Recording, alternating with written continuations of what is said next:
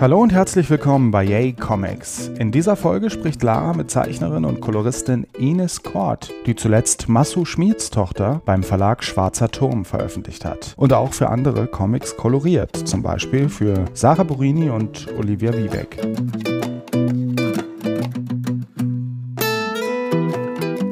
Lara und Ines reden übers Comics machen, Webcomics, Fantasy, den eigenen Stil und mehr.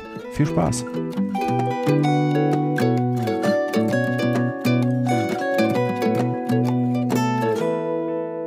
Hallo. Lara. Hi. Schön, dass du ähm, dabei bist. Das freut mich besonders. Ähm, du bist ja jetzt schon eine ganze Weile aktiv als Comic-Schaffende und ähm, jetzt gerade hast du ein größeres Comic in gedruckter Form auch rausgebracht. Masu, Schmiedstochter, da reden wir natürlich auch drüber. Aber erstmal ein bisschen vielleicht über dich so. Wie ist denn dein Weg so in die Comic-schaffende Richtung gegangen? Wo hast du angefangen? Wie hast du angefangen? Hast du das professionell gelernt oder war das äh, Hobby, das dann immer mehr zum Beruf wurde? Wie ist das so bei dir gewesen? Ähm, ja, also mit Comics, da muss ich jetzt tatsächlich quasi bei Adam und Eva anfangen. ähm, tatsächlich haben meine Eltern mich sehr früh mit Comics gefüttert, ähm, was ich sehr, sehr, also wo ich rückblickend sehr, sehr dankbar auch für bin. Ich bin komplett aufgewachsen mit dem Mickey Mouse Magazin. Mhm. Wirklich religiös, jede Woche. Ähm, Gerade jetzt, wo Sommer ist, es war tatsächlich so, wenn wir in den Sommerurlaub äh, geflogen sind, das waren dann vielleicht mal so drei Wochen Griechenland, mhm. dann bin ich in einen ähm, kleinen Laden bei uns gegangen, der so alles Mögliche auch an Zeitschriften hatte und habe mir das Mickey Mouse Magazin brav zurücklegen lassen. ähm, ich bin wirklich, wirklich damit groß geworden, so mit sämtlichen Extras von Furzkissen über der kleine Kompass zum Selbstbasteln, aber halt eben auch mit den Comics, hab da dann auch irgendwie Lieblingszeichner schnell gehabt, bin bis heute sehr, sehr böse darüber, dass früher die Zeichner nicht genannt wurden. Mhm. Das war im Mickey Mouse Magazin damals tatsächlich so. Da stand halt einfach niemand dabei. Ne? Vorne stand Disney drauf. Wer es gezeichnet hat oder sich die Geschichten ausgedacht hat, pff, keine Ahnung. Ähm, bis ich dann mal zum Beispiel herausgefunden habe, dass Don Rosa einfach der Zeichner ist, den ich so unglaublich toll finde und auch bis zum heutigen Tag groß verehre. Das hat eine ganze Zeit irgendwie gedauert, weil, wie gesagt, es stand ja nichts dabei. Und ähm, das war so die, die Grundlage für mich. Dann kamen irgendwie äh, andere Zeitungsstrips irgendwie noch dazu, das lustige Taschenbuch, mhm. das war so meine, meine ganze Jugend. Und ähm, ich habe dann so Einzelcomics immer mal wieder sporadisch gelesen, irgendwie so ganz merkwürdig rausgegriffen, franco-belgische Alben wie Der Stern der Wüste, mhm. falls das jemandem was sagt, oder irgendwie das Dritte Testament, äh, dann immer wieder gemischt mit so Disney-Comics. Ähm, das war aber dann jetzt noch nicht so richtig meine Offenbarung, was, was Comics angeht. Ich habe gezeichnet die ganze Zeit, also ich bin halt auch mit, ähm, mit Papier und Stift großgezogen worden. Hm, hm. Ähm, mehr mit als mit Muttermilch, könnte man fast sagen. Also ähm, mir wurden wirklich so Papier und Stift untergeschoben als Kind, so nach dem Motto, hier, mach noch ein Blatt. Und ähm, auch dafür bin ich sehr, sehr dankbar. Äh, allerdings habe ich lange Zeit überhaupt gar keine Verbindung hergestellt zwischen äh, meinem Gezeichne und tatsächlich Comics. Mhm. Das gab es dann erst später, als dann die Manga-Welle in Deutschland ankam und ich mit so ein bisschen Verspätung und eigentlich auch schon so ziemlich erwachsen anfing, äh, Mangas zu lesen und dann gedacht habe, hey, das ist eigentlich ziemlich cool. Äh, man muss dazu sagen, ich bin nicht traditionell aufgewachsen mit einem Fernseher. Mhm. Das heißt, äh, für mich gab es so diese, diesen Einstieg über Anime, also so, und damals habe ich Sailor Moon gesehen mhm. oder so. Das gab es bei mir nicht. Mhm. Deswegen bin ich so mit allem so ein bisschen hinten dran. Und als dann so in den Buchläden dann anfing, äh, Manga halt herumzustehen, da erst gab es bei mir so diesen Punkt, dass ich mir gedacht habe, so hey, äh, da es ja noch mehr Comics und die sehen anders aus und irgendwie sind die auch ziemlich cool. Und äh, da, erst in dem Moment fing bei mir so diese, dieser Einstieg tatsächlich in die tatsächliche Comic-Szene an. Und dann ähm, irgendwie, als ich mit der Schule dann fertig war, also mit, mit dem Abi, äh, musste ich dann äh, Praktika machen als Vorbereitung für mein Grafikdesignstudium. Mhm. Und in diesen zwei Praktika hatte ich viel Zeit mit einem Mac zur mhm. Verfügung. Ich war vielleicht nicht hundertprozentig ausgelastet, und ich habe Animax entdeckt. Uh. genau. Und Animax, ich bin also ich, ich verdanke Animex unglaublich viel. Die Webseite ist heutzutage einfach ein bisschen altbacken, weil sie nicht richtig überholt wurde und vielleicht nicht so richtig mit der Zeit mitgegangen ist. Ähm, aber damals, das muss man sich vorstellen, war Animex einfach der Dreh- und Angelpunkt der deutschen jungen Szene, die irgendwie was mit Manga, Anime, Comic zu tun hatten. Das war einfach der absolute ultimative Treffpunkt. Und wenn man Leute auf irgendwelchen Veranstaltungen getroffen hat, dann hieß es nicht, wie heißt du, sondern wie ist dein Animex-Nick? Mhm. Und Animex hat mich total angespornt, Zeichnungen zu machen und mich auch zu verbessern. Ich habe dann ja in einer Community quasi existiert, in der man sich auch vergleichen kann, in der man irgendwie Leute bewundern kann, in der man neue Stile kennenlernen kann, auch Stile, die ähm, jenseits auch von, von Manga waren. Also ähm, entweder halt auch also fantastische Manga-Künstler, aber auch Leute, die sehr frei, teilweise auch sehr düster, krasse Illustrationen angefertigt haben. Und das alles hat mich unglaublich beeindruckt und halt auch beeinflusst. Und ähm, ich habe sehr, sehr viele Leute kennengelernt, viele von denen, äh, viele von denen, denen ich heute vielleicht nicht mehr so großen Kontakt habe. Und manche, die wirklich feste, echte Freunde von mir geworden sind. Und ähm, da habe ich dann halt auch äh, festgestellt, ah ja, okay, es gibt, es gibt Conventions, auf die man hingehen kann und ähm, andere Zeichner, mit denen man sich austauschen kann. Und da habe ich dann auch auf der Animagic in Bonn das erste Mal mit dem Schwarzen Turm Verlag gesprochen. Aha. Und das ist natürlich, äh, wenn man mich so ein, ein bisschen kennt, äh, scheinbar äh, schon ein, ein großes, äh, ein großer, großes Event in meinem Leben. Ähm, weil natürlich ich bin die ganze Zeit in, äh, mit dem Schwarzen Turm verbandelt mittlerweile und das ist natürlich jetzt auch der Verlag, der mein jetziges größeres Werk Masso Schmieds Tochter, das du ja schon erwähnt hattest, rausgebracht hat und das sind äh, die Verlagsleute sind fest, also sind, sind enge Freunde von mir und ähm, das ist einfach schon, das war für mich unglaublich wichtig, mhm. äh, dass ich mal äh, auf die getroffen bin.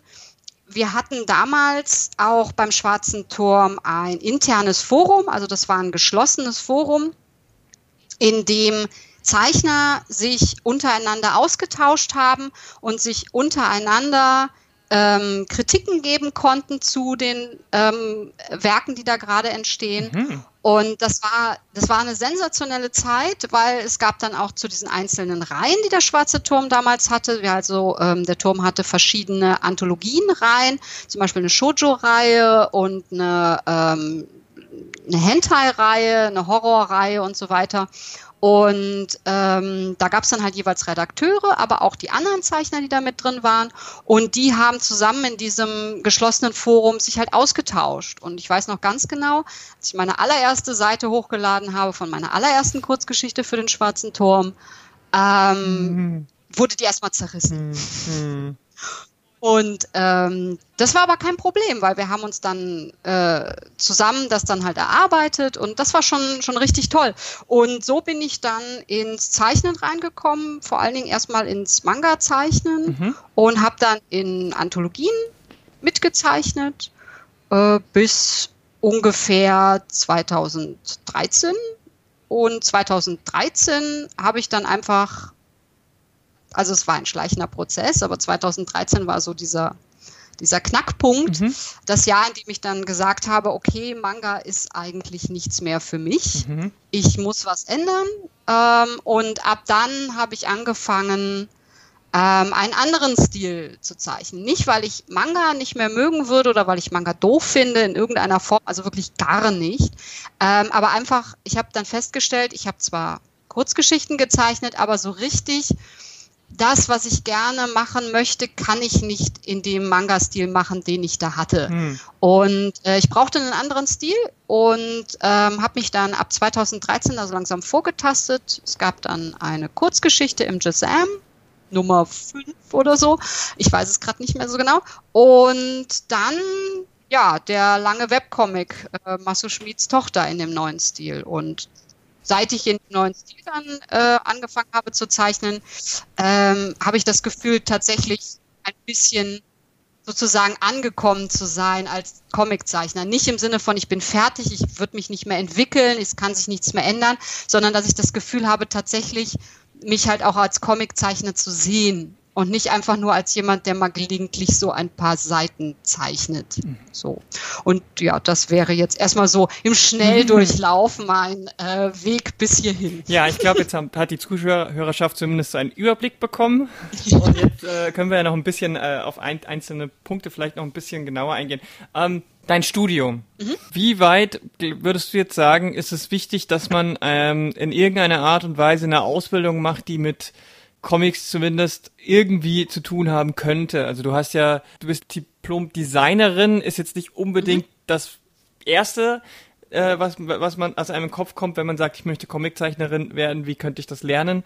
Aber hat dir wahrscheinlich trotzdem geholfen, ähm, irgendwo diesen Weg zu gehen, oder?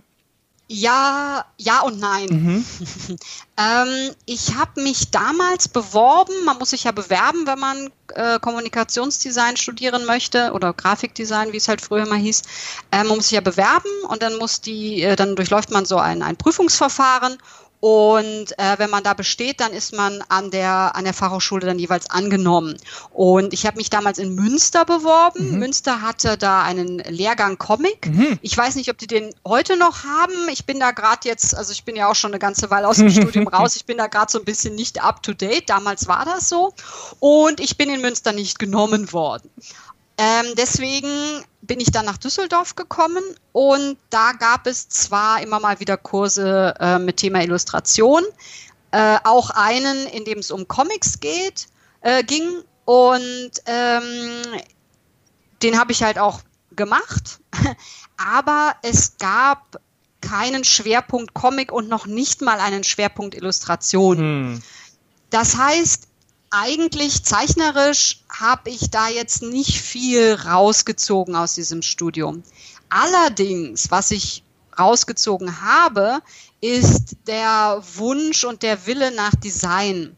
Und Comics kann man auf verschiedene Art und Weisen angehen. Ich will jetzt gar nicht sagen, ähm, Design ist ähm, muss, muss da irgendwie mit reinwirken. Man kann auch zum Beispiel vom künstlerischen Aspekt herkommen, also von der freien Kunst quasi herkommen.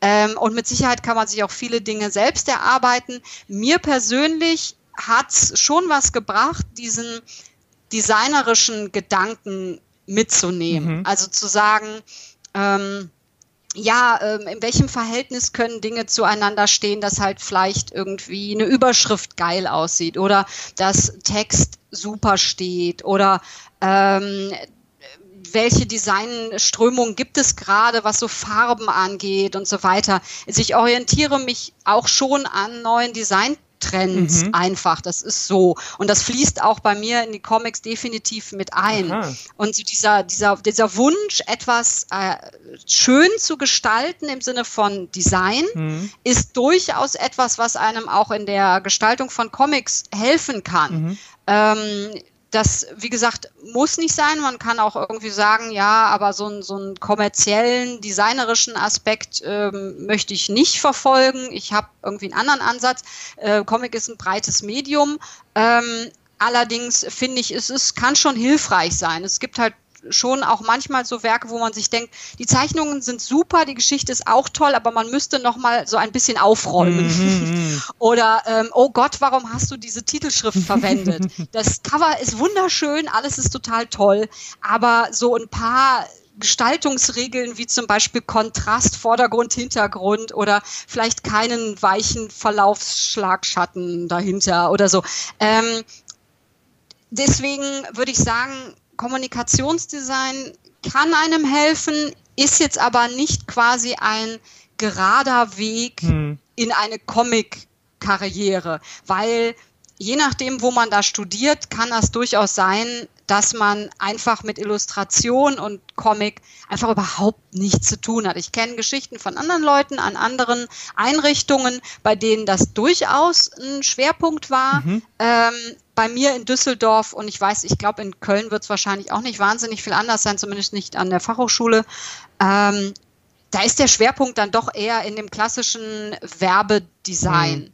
So, und deswegen aus meiner eigenen Erfahrung in Düsseldorf, ähm, ja, Gestaltung ist natürlich für Comics als grafisches Medium natürlich wichtig, mhm. so, und das, das hilft einem durchaus und kann einem auch vielleicht gewisse Wege öffnen und ähm, halt vielleicht auch das, das eigene Schauen, das eigene Schauen auf Formen und Farben und so weiter oder Typografie zum Beispiel ähm, erweitern und ergänzen.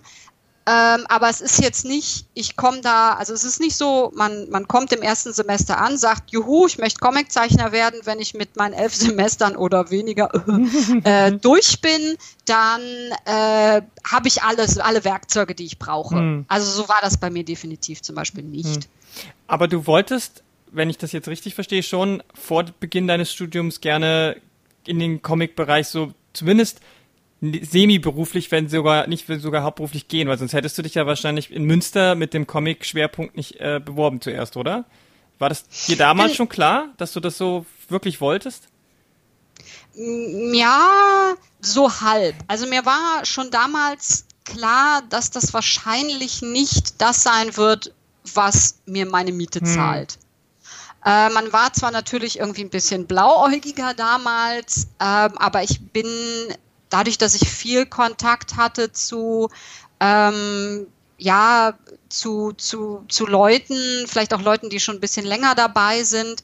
Ähm, also ich war nie so blauäugig, dass ich dachte, naja, okay, ich werde auf alle Fälle jetzt hier irgendwie ein bisschen studieren und dann nebenher einfach schon mit, mit Comic Büchern meinen Lebensunterhalt verdienen. Davon bin ich tatsächlich nie ausgegangen. Ich hatte nur festgestellt, dass das eine Leidenschaft von mir ist, ähm, dass Comics mir unglaublich wichtig sind und dass ich das in irgendeiner Form weiter verfolgen möchte.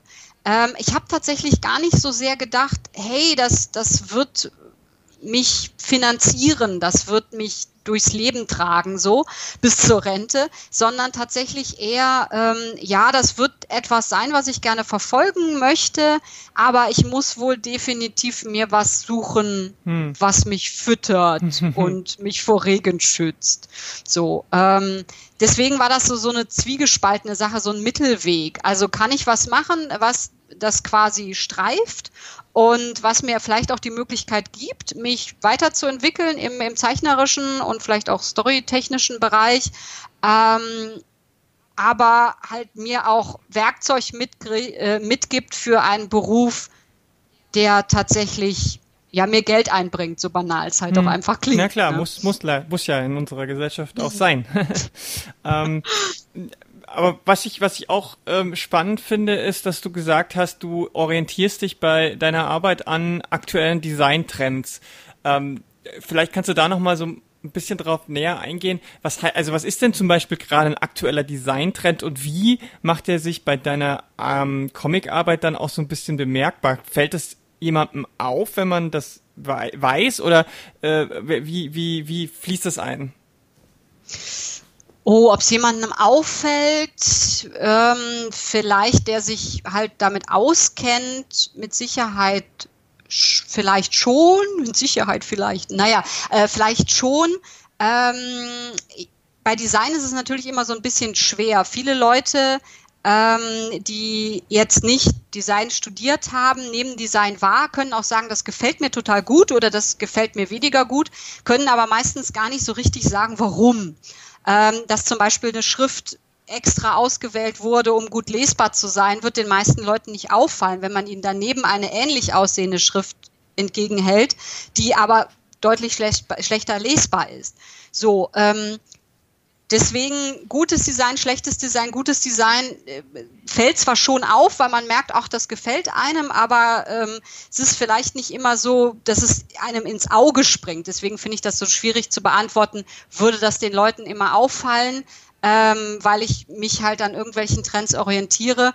Hm, weiß ich nicht genau, ähm, aber ich ich arbeite momentan äh, drei Tage die Woche in einer, äh, in einer Medienagentur als Designerin für alles und ich mache ganz viel UI, also User Interface Design und äh, viel Website Design und äh, muss mich da viel damit beschäftigen, was zum Beispiel gerade so im digitalen Bereich ähm, angesagt ist. Und diese Art von Trends sieht man auch in der Werbung zum Beispiel. Also das, das ist übergreifend.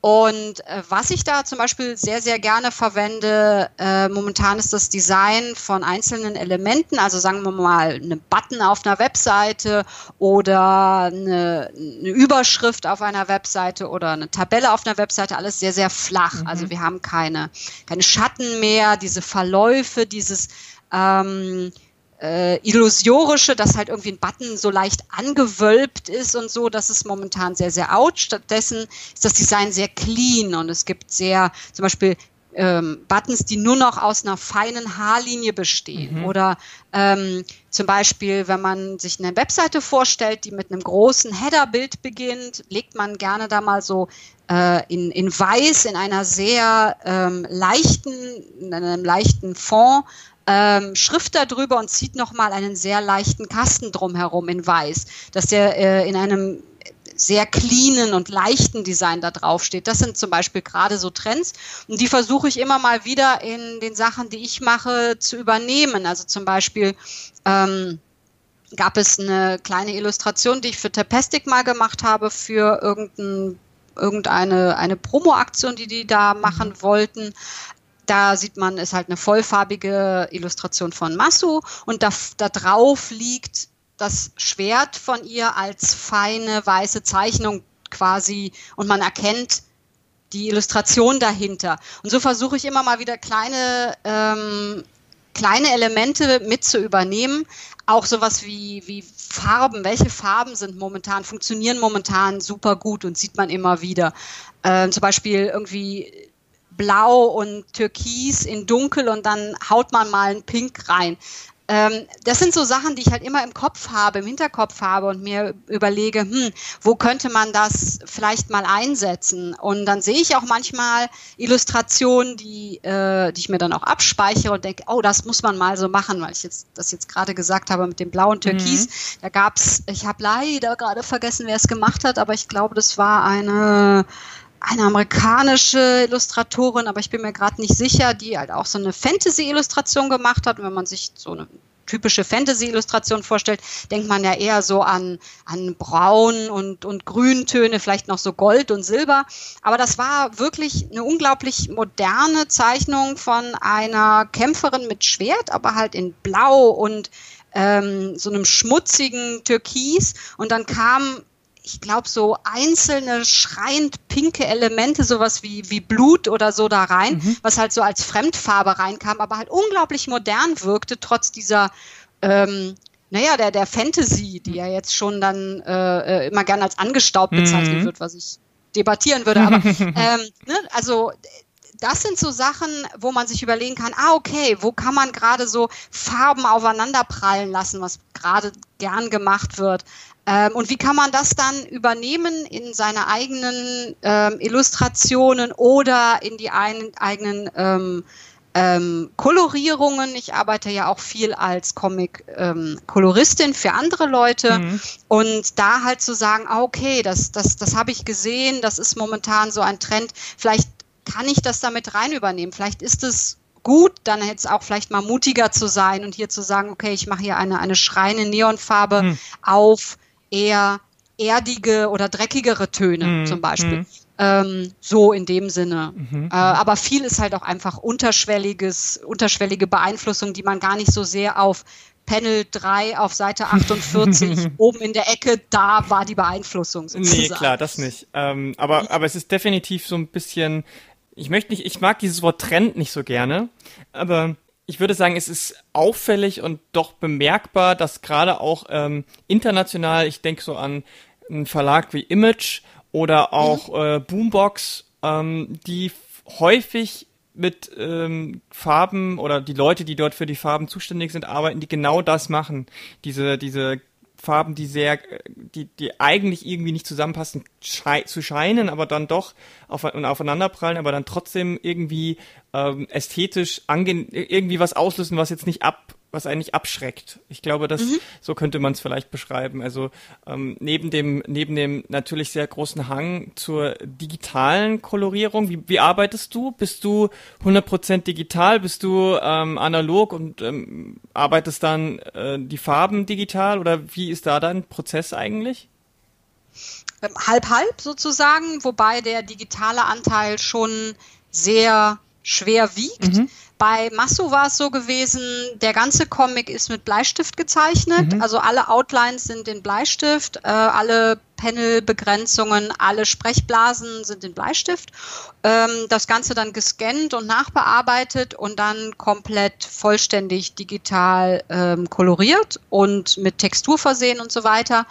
Ähm, jetzt bei dem neuen Projekt, das ich gerade erst angefangen habe, äh, The Two Sisters, ähm, arbeite ich eigentlich komplett digital. Mhm. Es gibt so eine kurze Vorskizze, die ich noch mit Bleistift mache, die dann aber komplett überarbeitet wird und dem eigentlichen, ähm, äh, im eigentlichen Comic dann nicht mehr sichtbar sein wird. Mhm. Ich mag aber tatsächlich dieses ähm, Arbeiten mit traditionellen Mitteln sehr, sehr gerne.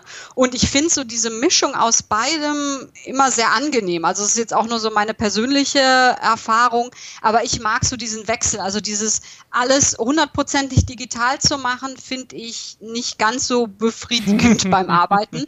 Und tatsächlich outline ich nicht so gerne digital. Mhm. Ähm, tatsächlich macht mir das mehr Spaß, äh, das wirklich von, also wirklich mit einem Bleistift oder mit einem, mit, mit Tusche oder einem Liner zu machen. Das ist tatsächlich aus irgendeinem Grund für mich so ein bisschen befriedigender und dann einfach diesen, auch diesen Wechsel herzustellen. Also, ne, man, man fängt dann an, zeichnet so gemütlich mit einem Block auf den Knien so vor sich hin, ähm, scannt dann ein und sagt dann so, und jetzt krempel ich die Ärmel hoch mhm. und jetzt wird mal hier sauber ordentlich in Photoshop oder Clipstudio mhm. ähm, dran gearbeitet und das dann digital gemacht. Also es ist halt so eine Mischung. Mhm. Also es ist jetzt aber auch nur so mein, mein persönlicher Weg. Ja, okay. Ähm, hast du da irgendwie ähm, rein technisch jetzt, also von deinem Werkzeug, irgendwelche Vorlieben, was du gern benutzt oder ähm, ist dir das prinzipiell eigentlich egal? Es geht eher darum, dass es funktioniert und dass es äh, bezahlbar für dich ist? Oder gibt es irgendwie ein Gadget, dass du sagst, das ist das, was ich nehmen muss und das werde ich nicht ändern? Tatsächlich ist es bei mir wirklich eine reine ähm, was ist verfügbar? Was habe ich gerade da? Ähm, kann ich das kann ich das haben? Darf ich das benutzen? Ist es günstig? Äh, also ich bin wirklich nicht markenhörig in irgendeiner Form. Äh, ich habe viel Wacom verwendet, einfach weil Wacom noch so der Tablet Führer auf dem Markt ist und sich in einem Bereich bewegt, den ich zumindest die ganze Zeit immer noch irgendwie bezahlen konnte. Ich habe momentan zurzeit ein Wacom Companion. ich glaube, das heißt Companion. Ja, das ist so eine, so eine kleine Variante von dem Cintiq, also diesen großen Wacom-Tablets mit dem Bildschirm, also wo man auf dem Bildschirm selber zeichnet. Mhm. Für Leute, die das vielleicht nicht kennen. Ähm, das heißt, es gibt nicht mehr die Trennung zwischen Bildschirm und einem Grafiktablett, sondern das Ganze Teil an sich, das Tablet an sich ist das Tablet und gleichzeitig auch noch ein Rechner, ein voll funktionstüchtiger Rechner. Ähm, da habe ich jetzt diese kleine Variante, dieses Companion, das ist sehr, sehr toll. Das habe ich ähm, runter, meinem Freund runtergekauft sozusagen. Also ich habe es runtergeerbt sozusagen. Nein, ich habe es ihm abgekauft, als er sich ein neues geholt hat. Und ähm, ja, also das reicht mir auch. Also ich brauche weder das Allerneueste noch das Allerschickeste oder teuerste. Ähm, ich habe aber auch überhaupt kein, kein Ding damit, wenn jemand ankommt und sagt, ja, ich nutze gerade Procreate auf dem iPad und finde das super. Dann sage ich, ja, wenn es für dich funktioniert und du sowieso gerne ein iPad hast, dann nutz das ruhig. Also ich bin da nicht wirklich... Ähm, auf irgendwas festgelegt. Mhm. Also ich habe auch manchmal Leute, die mich gefragt haben, so, ja, pass mal auf, du arbeitest schon so lange mit einem Tablet, ich würde mir gerne ein Tablet holen, weiß aber noch nicht so richtig, ob das was für mich ist. Dann habe ich gesagt, mein allererstes Tablet war von Trust. Mhm. Diese Firma, ich weiß nicht, ob die Leute diese Firma kennen, das ist halt wirklich eine Billigfirma.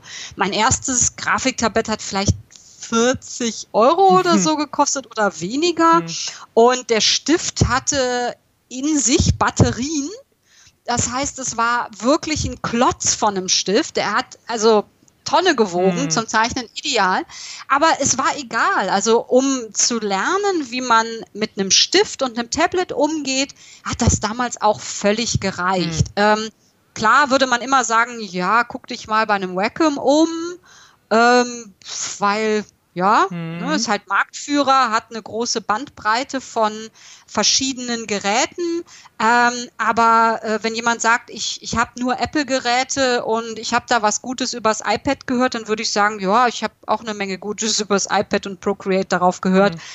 Dann mach halt das. Mhm. So, also ich bin da wirklich nicht sehr streng. Okay. Ähm, was ich auch faszinierend finde, dass es ja mittlerweile schon ähm, seit ein paar Jahren so ein ähm, so eine, ja, wie soll ich sagen, so eine Art Nebenverdienst gibt für viele, die sich, die sich darauf spezialisiert haben, gewisse Pinselarten und, und Stiftarten in diesen digitalen Sachen ähm, ähm, zu, zu, zusammenzustellen, mhm. zusammenzubasteln, ähm, was ich auch äh, interessant finde. Ähm, hast du da, hast du da so ein festes Set, mit dem du arbeitest, oder probierst du da auch viel Neues aus? Äh, ich habe tatsächlich auch mir ein paar neulich wieder runtergeladen, weil das manchmal einfach wunderschöne Effekte sein können, wenn zum Beispiel ein richtig guter ähm, Gouache-Pinsel für Photoshop kommt, dann kann das manchmal schon eine echte Offenbarung sein. Aber eigentlich ist es so, wenn ich meine Pinsel erstmal gefunden habe, mit denen ich an einem Projekt arbeiten möchte, dann passiert da meistens nicht mehr so wahnsinnig viel. Mhm. Äh, ich habe tatsächlich auch jetzt zum Beispiel Masso jetzt als 200 Seiten Projekt, das war der normale Standardpinsel ohne Effekt bei Photoshop, einfach weil es nur darum ging, Farbe aufzutragen. Mhm. Und da hätte ich überhaupt gar keinen Effektpinsel gebraucht. Bei dem neuen Projekt, an dem ich gerade arbeite, da verwende ich schon auch Effektpinsel und bin da auch sehr, sehr dankbar. Und ich oh, sind das Kalti Webster Pinsel gewesen oder nochmal woanders mhm. her? Es sind jedenfalls berühmte Pinselsets und ähm, da sind tatsächlich so ein paar dabei, bei denen ich mir denke, wow, das ist super, das passt jetzt auch richtig gut zu dem Projekt, aber im Endeffekt nutze ich davon jetzt auch nur zwei oder drei und dann sind pro Set da keine Ahnung 10, 20 Pinsel. Mhm.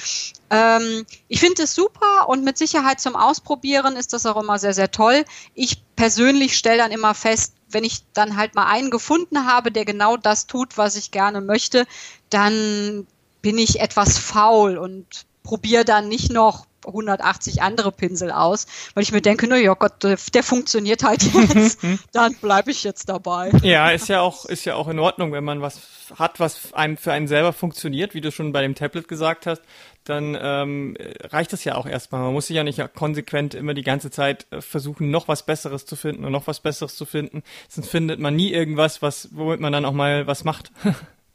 Ja, ja, genau. Also, und es ist halt auch einfach so, wenn man ein laufendes Projekt hat, zumindest so, wie es sich für mich immer darstellt, man muss so einen gewissen Trott entwickeln. Ähm, gerade wenn man Comics über einen längeren Zeitraum macht, wie zum Beispiel jetzt halt ein Webcomic oder so oder ein größeres Projekt, an dem man dann halt auch länger sitzt. Ähm, man kann nicht irgendwie bei Seite 20 wieder anfangen, irgendwie rum zu experimentieren. Man muss einfach sagen, so, okay, ich kann das durchziehen, ich weiß exakt, wo alles ist, ich weiß exakt, wo meine Vorlagen liegen, ich weiß blind, wo jeder Pinsel und jede Farbe ist. Ähm, einfach weil es halt auch eine Zeitfrage ist. Mhm. Ne? Man mhm. muss es dann ja auch einfach knallhart durchziehen mit in einer möglichst effizienten mhm. Art und Weise. Ne? Also mhm. das heißt jetzt hier, ich bin schon im Halbschlaf, ähm, aber ich arbeite trotzdem noch an dem Comic, weil also ich meine, ich arbeite auch an dem Comic, wenn ich nach neun Stunden und zwei Stunden Zugfahrt von der Arbeit nach Hause komme, dann setzt man sich abends trotzdem noch mal an den Comic, mhm. weil einfach weil wann soll man es sonst machen? Und da kann man dann nicht mehr viel ausprobieren. Mhm. Da sitzt man dann einfach und sagt sich so, ich weiß, wo der Pinsel ist. Hier, ich mal noch ein bisschen vor mich hin. Du hast schon gesagt, du hast auch für andere jetzt ähm, so ein bisschen äh, Kolorierungsarbeit ähm, geleistet. Das ist ja durchaus noch immer so ein bisschen ungewöhnlich in Deutschland, dass man nicht mhm. alles alleine macht bei einem Comic. Du hast für Olivia Viehweg zum Beispiel ähm, äh, zweimal jetzt schon gearbeitet ähm, und auch für, für Sarah Borini ähm, bist du immer wieder, gerade jetzt bei dem neu gestarteten Nerdgirl, bist du ja auch für die Farben zuständig. Was meinst du erstmal grundsätzlich, woran liegt das, dass immer alle denken, sie müssten alles alleine machen? Um, ähm, du hast ja, bei dir ist es ja auch immer noch so, dass du deine eigenen Geschichten quasi zeichnest und kolorierst. Mhm. Ähm, ist es eher so ein Autonomie-Ding und eine Schwierigkeit, das zu, zu teilen, also loszulassen? Oder glaubst du, das hat andere Gründe, warum das bei uns in Deutschland so, so alles in Personalunion sein muss? Ich meine, du bist jetzt eben die Ausnahme, du hast da vielleicht so ein bisschen einen anderen Blickwinkel drauf. Du kannst, du, du bist quasi auch der Beweis dafür, dass es eben auch anders geht und sehr gut funktioniert. ähm, ich glaube, es liegt einfach vielfach daran, wie Leute in Deutschland zum Comiczeichnen kommen. Äh, die meisten, ich würde mal sagen, der Großteil von den Leuten hat keine Ausbildung im Sinne von, ich bin mit der Schule fertig und jetzt werde ich zu einem Comiczeichner ausgebildet. Das gibt's einfach nicht wirklich in Deutschland. Das heißt, die Leute bringen sich eigentlich fast alles selbst bei. Äh, dazu kommt dann auch noch so die Sache, dass in Deutschland ganz oft nicht eine große Betreuung durch Verlage stattfindet, mhm. teilweise nicht stattfinden kann, aber halt dann auch einfach so nicht stattfindet. Das heißt, die Leute sind von vornherein sehr auf sich alleine gestellt. Jetzt ist es ja auch noch so, dass die Leute ähm, dann sogar noch einen Schritt weitergehen und sagen, okay, dann verzichte ich auch komplett auf den Verlag mhm. und verlege auch noch alles mhm. selber. Das heißt, sie schreiben ihre Geschichten, zeichnen ihre Geschichten, kolorieren ihre Geschichten oder rastern, je nachdem. Manga vielleicht dann eher rastern. Ähm, mache das Cover, äh, mache das komplette Design, mache das komplette Layout, setze den ganzen Text und verlege es auch noch selber. Und ich glaube, dieser Gedanke des das ist alles meins und ich habe es mir auch wirklich mühsam erarbeitet. Mhm. Führt vielleicht ein bisschen dazu zu sagen, nee, jetzt kann ich da nichts abgeben, weil ich musste mir hier alles aufbauen, jetzt ist es aber auch 100%ig meins. Mhm. Einfach weil auch sonst keine großartige Unterstützung stattfindet. Mhm. Und naja, es ist, ist es ist halt auch so eine Einstellungssache. Ne? Ist, ist man okay damit zu sagen, pass auf, ich gebe einen Teil meiner Einnahmen die ja meistens halt auch einfach nicht besonders groß sind. Mhm. Und das mag auch noch ein anderer Faktor sein, zu sagen, hey, mein Seitenpreis, den ich am Ende rausbekomme, ist schon so gering, will ich den auch noch teilen mit einem Koloristen, der natürlich auch, weil der ganz oft, der auch viele Stunden daran sitzt, auch einen ordentlichen Batzen abbekommen muss, mhm. einfach als Anerkennung für die Arbeit. Ähm, will ich da dann das Geld noch abgeben? Das kann natürlich auch so eine Sache sein. Und ähm, naja, es ist halt auch einfach so eine persönliche Einstellungssache. Sagt man, ähm, nee, das ist mein Baby und da darf niemand dran. ähm, das kann halt, das kann total verständlich sein und in vielen Fällen würde ich auch sagen, verstehe ich total, warum das so ist und wie es so dazu gekommen ist. Ähm, es kann natürlich auch so ein bisschen manchmal um schwenken in ein, das ist meins und darf auch noch nicht mal mehr kritisiert werden. Mm. Dann ist so ein Punkt erreicht, wo man sich denkt, naja, okay, vielleicht mal so ein bisschen von der eigenen, vom eigenen Werk auch nochmal zurücktreten und halt vielleicht auch Kritik zulassen. Ich glaube, das geht dann so ein bisschen Hand in Hand, so dieses, das ist meins und das darf nicht angerührt werden. Also weder von, von Kritikerseite noch, dass jemand anderes da mitarbeitet. Mm. Ähm, Allerdings, ich würde es gar nicht in den meisten Fällen so negativ tatsächlich formulieren, sondern einfach wirklich sagen, ähm, die Leute mussten sich das alles alleine erarbeiten mhm. und dann denken die sich, ja mein Gott, warum soll ich denn jemand anderen da was von, von abtreten? Mhm. Und äh, ich glaube, dann fühlt sich halt einfach so ein bisschen an, als wäre es irgendwie dann nicht mehr so hundertprozentig das eigene. Mhm. So, mhm. und ähm, ja, also ich glaube, das liegt halt wirklich einfach daran, wie die Szene so aufgebaut ist und dass es zu wenig Geld gibt, zu wenig Betreuung mhm. und ähm, ja, und nur Leute, die halt wirklich viel, viel, viel, viel in, im, im Comic-Bereich machen, kommen dann halt auch mal zu mir und sagen, hey, ähm, ich mache so viel, ich könnte ein bisschen Hilfe gebrauchen. Ich könnte es gebrauchen, dass mir jemand mal unter die Arme greift. Mhm. Und ähm, ja, jetzt werden es halt immer wieder mhm. mehr mhm. Leute, weil sie dann halt feststellen, hey, ähm, da hat die Ines mal wieder bei irgendwem die Farben gemacht. Und das ist schön. Also sowohl Leute, die, ähm, die, die größere Namen haben oder Leute, die halt auch vielleicht dann ähm, eher gerade anfangen oder noch nicht so viel haben. Also es mischt sich auch und ich finde es aber auch sehr, sehr schön. Also das mhm. ist, ähm, ich freue mich immer, wenn jemand sagt, hey, äh, könntest du mal bei mir bei den Farben helfen? Mhm. Ich finde das immer super. Und wie kam es jetzt zum Beispiel bei den, bei, bei Olivia und bei Sarah zustande? Sind die auch zu dir gekommen, haben gesagt, Hilfe, Hilfe?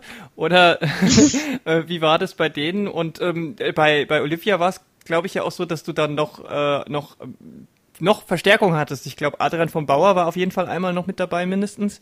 Wie läuft denn das, wenn man sich die Kolorierungsarbeit da noch, noch teilt? Ähm, also sowohl bei Sarah als auch bei ähm, Olivia war es so gewesen, dass das wirklich quasi so dieser Hilfe-Hilfe war. Ähm, bei Olivia ähm, ist es öfter so, dass sie einfach ähm, so viele große Projekte hat, ähm, dass ähm, sie einfach da halt auch so ein bisschen, äh, ja, halt auch Zeitmangel einfach hat und sagt, oh Gott, wenn ich die Farben abgeben kann, bin ich sehr, sehr glücklich. Wir hatten beide ähm, schon vorher zusammen an einer Dauerreihe namens Silberpfeil gearbeitet als ähm, Koloristin. Mhm. Ähm, das ist so eine, ähm, eine, eine, eine alte Serie, die neu aufgelegt wird vom ähm, Ulrich Wick. Ähm, so eine tatsächlich ganz klassische Cowboy-Indianer-Geschichte. Mhm. Und da haben wir quasi uns immer ähm, zwei Hefte untereinander aufgeteilt. Sie ein Heft, ich das nächste Heft. Die wurden dann immer so in einem Schwung veröffentlicht und dann gab es ein paar Monate später die nächsten zwei Hefte. Und daher ähm, wusste sie, dass ich auf alle Fälle ja auch ne, koloriere. Mhm. Und dann kam sie damals mit äh, Huck Finn als erstes ähm, bei mir an und meinte, ja, da könnte sie halt Hilfe gebrauchen. Und jetzt habe ich halt an Endzeit mitgearbeitet, an ihrem neuen Comic, genau. Und da hat sowohl sie koloriert, als auch ich, als auch der Adrian vom Bauer, genau. Und nur ganz kurz, bei Sarah Burini war es auch ähnlich. Ähm, sie kam dann irgendwann zu mir und meinte, ich, boah, der Ponyhof, ich brauche da mal ein bisschen Hilfe. Und ähm, ich kann dir dafür Geld geben, die Patrons zahlen gut, komm hier, mach mal ein bisschen, mach mal ein bisschen was. Und dann habe ich halt angefangen, ähm, Ponyhof-Strips mitzukolorieren und dann äh, Nerdgirl tatsächlich komplett von Anfang an. Äh, da ging es dann tatsächlich darum, ähm, okay, die Grundfarben von Nerdgirl stehen, das Lila und das Gelb, aber ansonsten mach mal, bau mal komplett von, von, von null auf die Farben auf. Und ähm, das war tatsächlich bei ihr, glaube ich, auch so eine, halt auch eine Zeitfrage und ähm, so ein, ja, ich glaube, du kannst das, äh, ich glaube, das sieht dann ganz nett mhm. aus, mach doch mhm. mal. Ähm, ja, ähm, bei Endzeit, äh, um da wieder kurz zurückzukommen, Endzeit von Olivia Vivek äh, war es so gewesen, ähnlich wie bei Huck Finn, hatte Olivia schon angefangen zu kolorieren. Also es gab eine, eine solide Basis, wie die Farben sein sollen.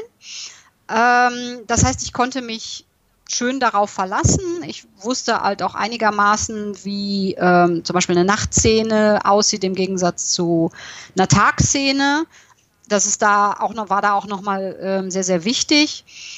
Ähm, und das ging sehr fließend. Also ich hatte mit äh, Adrian jetzt eigentlich gar nicht den, den Austausch gehabt. Mhm. Ich glaube, dadurch, dass wir beide auf dieser Basis von Olivia gearbeitet haben, also quasi versucht haben, ihren Stil zu übernehmen, und möglichst genau in diesem Stil halt zu arbeiten, funktionierte das dann irgendwie. Also sie hat natürlich ja nochmal drüber geguckt und hat halt auch ähm, Kritik halt angebracht, wenn sie meinte, oh ja, äh, mach da mal ein bisschen was anderes. Und äh, wir haben halt auch wirklich an verschiedenen Seitenblöcken gearbeitet. Also ich, hab, ich hatte, glaube ich, 80 Seiten oder so, die dann irgendwann so im ersten äh, Drittel bis zur Mitte oder so hingingen und Adrian hat nach mir Seiten koloriert. Mhm. Und äh, ja, aber ich glaube dadurch, dass, dass, ähm, dass halt diese, diese ähm, das, das Grundkonzept und die Art der Herangehensweise von Olivia halt schon vorgegeben waren, hat das dann, glaube ich, ganz gut funktioniert. Äh, es gab dann halt so ein paar Szenen, da musste ich dann nochmal von mir aus dann mir nochmal was ausdenken. Mhm als es irgendwie ähm, in der Geschichte darum ging, dass es so Art ähm, ja, Visionen mhm gab. Und die hatte ich äh, am Anfang so ein bisschen so normal koloriert und Olivia meinte zu mir, nee, mach mal ruhig giftig. Mach mal, das war das Zitat giftig. Ähm, mach mal ein bisschen krasser. Und da war ich dann und habe dann irgendwie mit so einem ähm, ja, hellen Türkis auf einem dunkelblau und dann halt auch wieder irgendwie so mit einem Rot und Leuchtend und Pink halt darin gearbeitet. Und das war halt schon ziemlich krass, auch für mich und hat aber, glaube ich, ganz gut funktioniert am Ende. Und das sind jetzt auch so mit meine Lieblingspanels da teilweise mit geworden. Ähm, aber ansonsten war es wirklich so dieses Einfinden in die Art, in der Olivia arbeitet. Und jetzt kann ich das einfach weiterführen. Und deswegen glaube ich, hat das halt auch so gut funktioniert, weil es war halt nicht so, dass wir Schwarz-Weiß-Seiten bekamen und dann Adrian und ich, wir getrennt voneinander irgendwelche Farbkonzepte entwickelten, sondern es war dieses sich einfügen in, in Material. Okay. Finde ich, finde ich total spannend, wie, wie sowas funktioniert. Dass sowas funktioniert, ähm, da, das hat, das, da bin ich sowieso überzeugt davon. Das sieht man ja auch an anderen äh, Ländern und Produktionen. Aber du könntest dir wahrscheinlich nicht vorstellen, hauptsächlich nur noch zu kolorieren, oder? Nein. nee, also wirklich, das, nein, also das würde ich tatsächlich nicht wollen. Dafür macht mir mein eigenes Comic zeichnen und mein eigene, meine eigenen Geschichten machen mir dafür dann doch zu viel Spaß, ähm, weil im Herzen bin ich dann doch jemand, der sagt, ja, aber ich habe dann noch so eine Geschichte, die ich erzählen mhm. möchte. Mir macht es Spaß, also mir macht Kolorieren sehr, sehr viel Spaß. Man kann auch tatsächlich sehr gut ähm, loslassen dabei, einfach weil man so nicht sich auf eine Story großartig konzentrieren muss im Sinne von, oh ja, passt jetzt die Szene mit der Szene und äh, muss ich irgendwelche Plotlöcher hm. füllen und wie sieht es mit dem Text aus? Da kann man sich halt so ein bisschen fallen lassen und einfach sagen, hey, hier ist ein schöner Übergang vom Tag zu Nacht und jetzt kommen die Sterne mhm. raus. Mhm. Wie sieht denn das Licht aus? Oder befinden wir uns in einem Raum? Ähm, wo, wo kommt denn das Licht in diesem Raum her? Ähm, ist es warm? Ist es kaltes Licht? Und das sind so Sachen, das ist sehr schön und das ist tatsächlich auch so ein bisschen entspannend. Es ist, also, es ist schon Knochenarbeit, gerade wenn eine Art Deadline dann irgendwo auftaucht am Horizont. Aber ähm, man hat nicht so viel Verantwortung. Mhm. Ne? Man kann halt da sitzen und sagen, okay, ich groove mich da jetzt mal so ein bisschen in die Stimmung rein, aber ob der Dialog jetzt hundertprozentig sitzt oder nicht, das ist nicht mein mhm. Problem mhm. in dem Moment. Ja.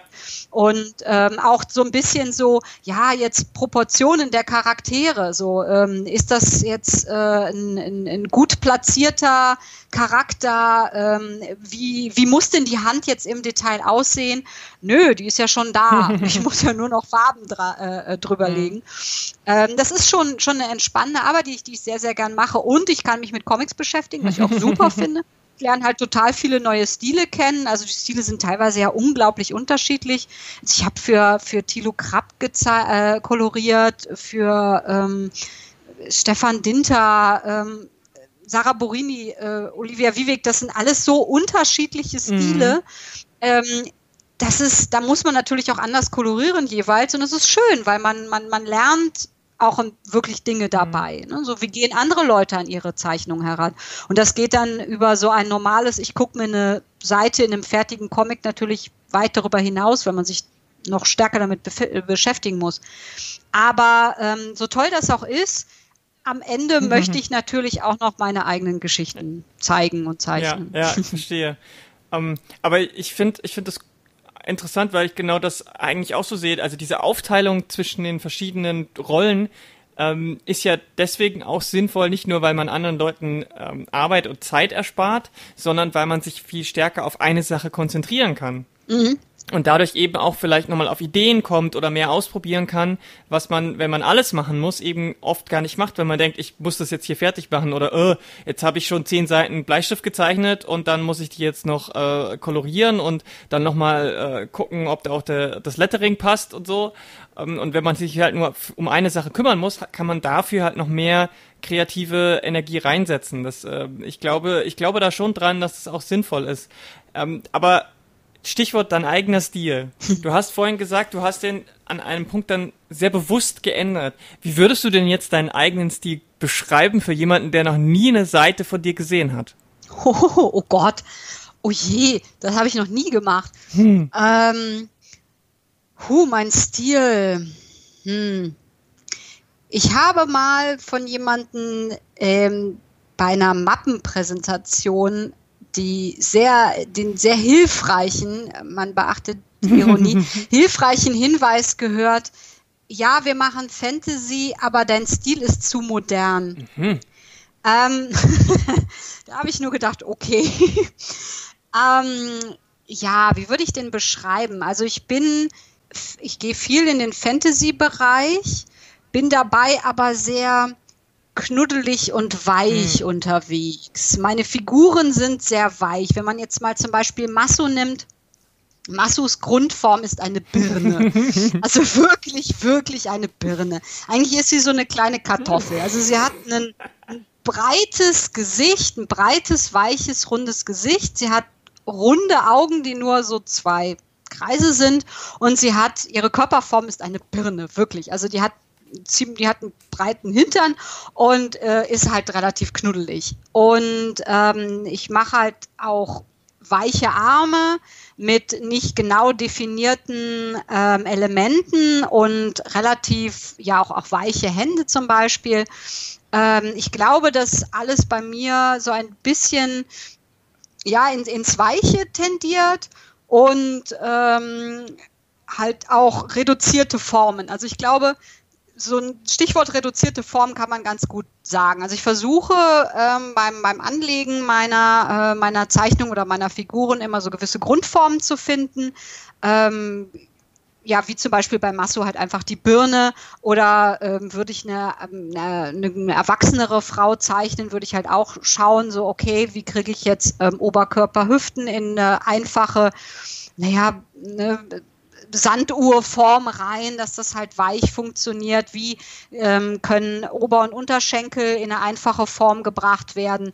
Also ich versuche mich zu reduzieren, auch was Haare angeht und so weiter und auch, auch Gesichtsmerkmale. Ähm, es ist eine Art von Reduktion, die ähm, so ein wenig knuddelig mhm. ist. Mhm. ich glaube, das trifft's. Ähm, also ich muss halt aufpassen, dass man mich nicht zu sehr in die Richtung ähm, so Kinderzeichnung drängt, weil das möchte ich nicht. Und ähm, meine nächste Geschichte, die ich jetzt schon mehrfach erwähnt habe, The Two Sisters. Ich dränge das so ein bisschen so in den Vordergrund. Hallo Leute, ich mache was Neues. Ähm, Two Sisters wird auch tatsächlich sehr viel erwachsenere Bilder mhm. beinhalten, auch mit erwachseneren Personen und auch ein wenig Nudity und jemand stirbt und so weiter. Weil also ich möchte mich jetzt nicht so in die Ecke drängen lassen, okay, das ist jetzt alles nur für, für ähm, Kinder. Kinder, genau.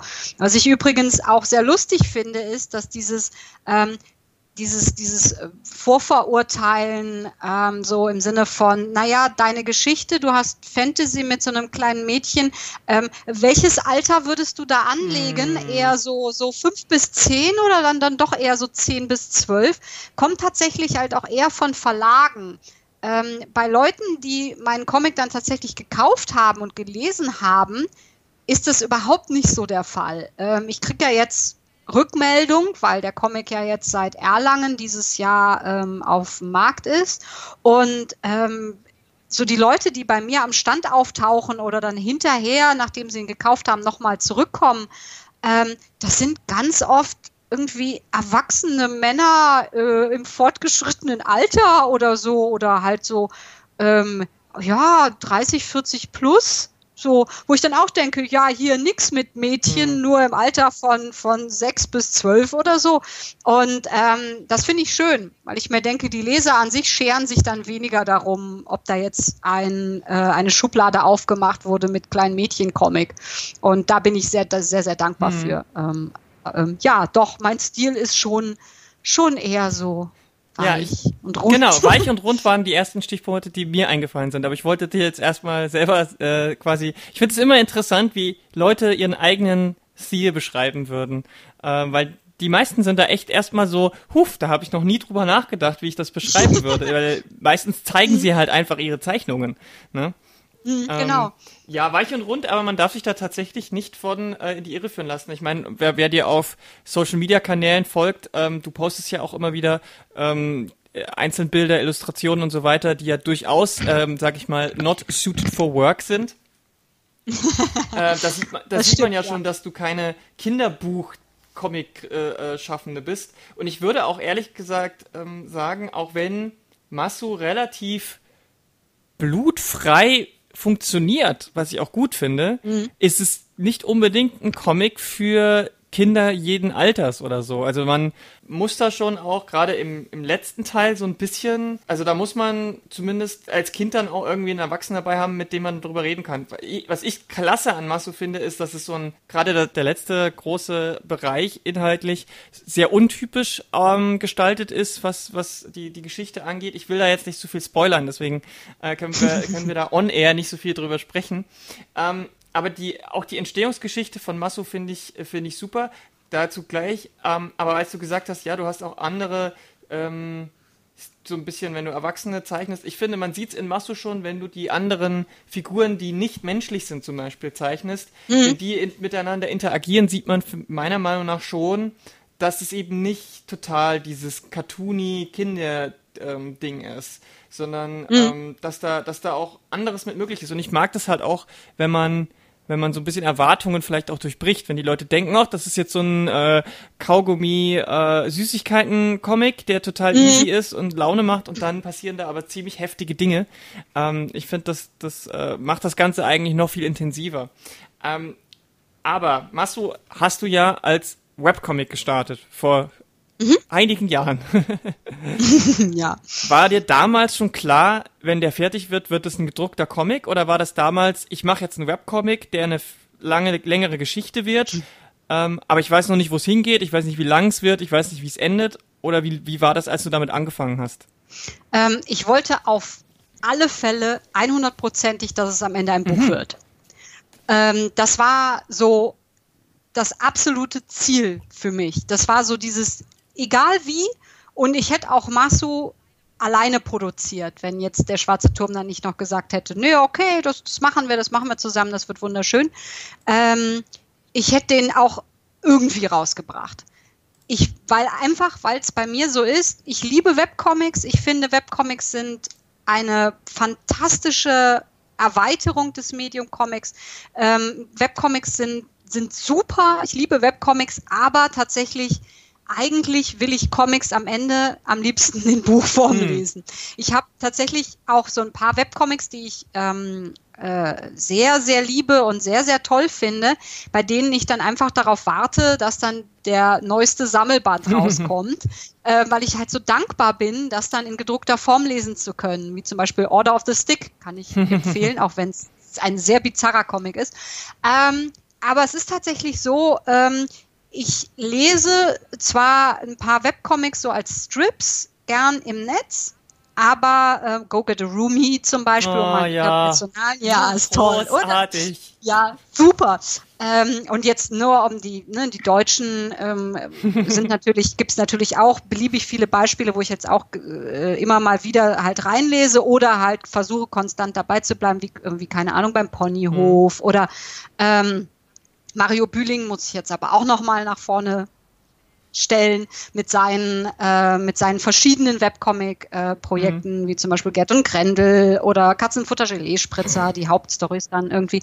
So, ähm, da gibt's halt schon so ein paar Sachen, wo ich sage, das macht Spaß, das halt auch immer wieder so im Netz zu lesen. Aber bei vielen, vielen Comics ist es einfach so, dass ich denke, nee, ich möchte eine gedruckte Variante. Ich möchte das einfach als Buch haben. Und ähm, deswegen war es für mich unglaublich wichtig zu sagen, okay, das soll am Ende ein Buch werden. Deswegen habe ich auch dieses Format gewählt. Deswegen sieht Masso so aus, wie es aussieht als Comic. Ähm, einfach weil ich sage, nee, nee, das, am Ende muss es mal gedruckt werden. Und dieser Gedanke kam aber vor dem Ganzen, oh, das ist alles auch zu 100 Prozent ausgearbeitet. Man muss sagen, Masu, es gibt es gibt eine berühmte Seite 1, die ist mittlerweile auf fast allen Plattformen eigentlich verschwunden. Äh, die war nur noch, äh, die ist glaube ich nur noch auf meinem Blog zu sehen, der momentan aber gesperrt mhm. ist. Und da sieht man ähm, eine Seite, auf der in so einer Pixelschrift Start steht. Mhm. Und tatsächlich war Masu mal am Anfang ähm, gedacht als ähm, so eine Zelda-eske Videospiel. Mhm. Parodie oder Anlehnung, was jetzt natürlich ein bisschen unvorstellbar ja. ist, wenn man ja. das vorstellt. Ne? Aber tatsächlich war das mal ein, ein Grundgedanke tatsächlich hinter Masso. So ein, ähm, äh, wenn man sich jetzt Link vorstellt, Link mit dem Schwert ne? in der Fantasy-Welt mhm. und ähm, verschiedene Rassen ähm, in verschiedenen Leveln sozusagen. Das war mal ein Grundgedanke bei Masu, mhm. dass sich das davon komplett weg, wegbewegt hat gut, das ist dann so entstanden. Ähm, es ist aber auch so, Masu läuft halt auch seit Ende 2013 im Netz. Ähm, und ich habe am Anfang langsam, langsam angefangen, einfach nur mal um zu gucken, kann ich das überhaupt? Es war jetzt der neue Stil. Ich hatte in dem Stil noch nicht wahnsinnig viel gemacht. Ähm, ich hatte auch noch nie ein so langes Projekt ähm, und auch noch nie so ein bombastisches Projekt und auch noch nie ein Projekt in Vollfarbe. Mhm. Das heißt, da war viel viele Firsts waren da drin. Und da habe ich mir gedacht, naja gut, ich muss jetzt tatsächlich erstmal schauen, wie ich das hinkriege. Und deswegen habe ich mir gar nicht so den Riesendruck gemacht. Es gab einzelne Elemente, die ähm, sehr früh in meinem Kopf drin waren. Ich wusste immer, es muss irgendwann eine große Konfrontation in einem Schloss geben. Mhm ach nee, wegen Nagon, mm. der war mhm. ja von Anfang an dabei. So, und ähm, das wird wohl furchtbarerweise wohl irgendwann mal auf mich zukommen. Dann die Zerviden, das sind so, ähm, für die Leute, die meinen Comics nicht kennen, das sind so Zentauren, artige Fabelwesen, allerdings statt mit Pferdeanteil mit Hirschanteil. Die, Zer die Zerviden kamen relativ früh, aber so viele Elemente, so wie läuft die Geschichte eigentlich? Welche Ups und Downs wird es dabei eigentlich geben? Was ist der Tiefpunkt für Masso zum Beispiel? Das waren so Sachen, die dann nach einer Weile entstanden sind und sich dann langsam zusammengesetzt haben. Es gab dann halt immer so einzelne Szenen, die entstanden, wo ich gedacht habe, okay, jetzt muss ich das zusammenfügen. Hm. Es gab zum Beispiel diese äh, die Idee, dass, dass, dass, es ein, dass es Wolfs Mutter hm. gibt, also die Begleiterin von Marcel in diesem Comic. Und dann entstand bei mir im Kopf die Szene, wie sie aufeinandertreffen. Mhm. Und zwar dieses, ja doch ganz schön, ich hoffe auch für Leser, zumindest für mich als Schreiber und bewegende Zusammentreffen der mhm. beiden, ähm, wo ja viel in der Vergangenheit dieser beiden Charaktere aufgewühlt wird, dieses Zusammentreffen, also diese Szene war bei mir fest im Kopf und dann musste ich halt nur gucken, naja gut, aber wie kommt ein Masso da überhaupt mhm. hin? Also warum, wieso, wie schafft sie es dahin? Und diese Lücken ähm, habe ich dann irgendwann äh, auf halber Strecke, naja, auf halber Strecke vielleicht nicht, so im ersten Viertel oder Drittel dann irgendwann mal ähm, tatsächlich alles dann niedergeschrieben, weil ich mich bei einem internationalen Pitch mit dem Comic auch beworben hatte. Mhm und dann einfach gezwungen war. Also das war tatsächlich so ähm, aus der Not heraus, okay, du musst das komplette Skript runterschreiben. Ja gut, dann kannst du jetzt auch mal alle Plotlöcher schließen und die gesamte Geschichte runterschreiben. Mhm. Und dann war Masu quasi in trockenen Tüchern. Ab dann musste ich nur noch alles zeichnen und äh, im Detail ausschreiben, aber eigentlich war Masu dann fertig. Ab dann war klar, wie wird die Geschichte enden, wie wird der Kampf ausgehen? Wie wird der Kampf überhaupt aussehen? Gibt es einen Kampf oder nicht? Und ähm, was passiert mit den Charakteren? Und ähm, genau, das entstand dann so im Laufe.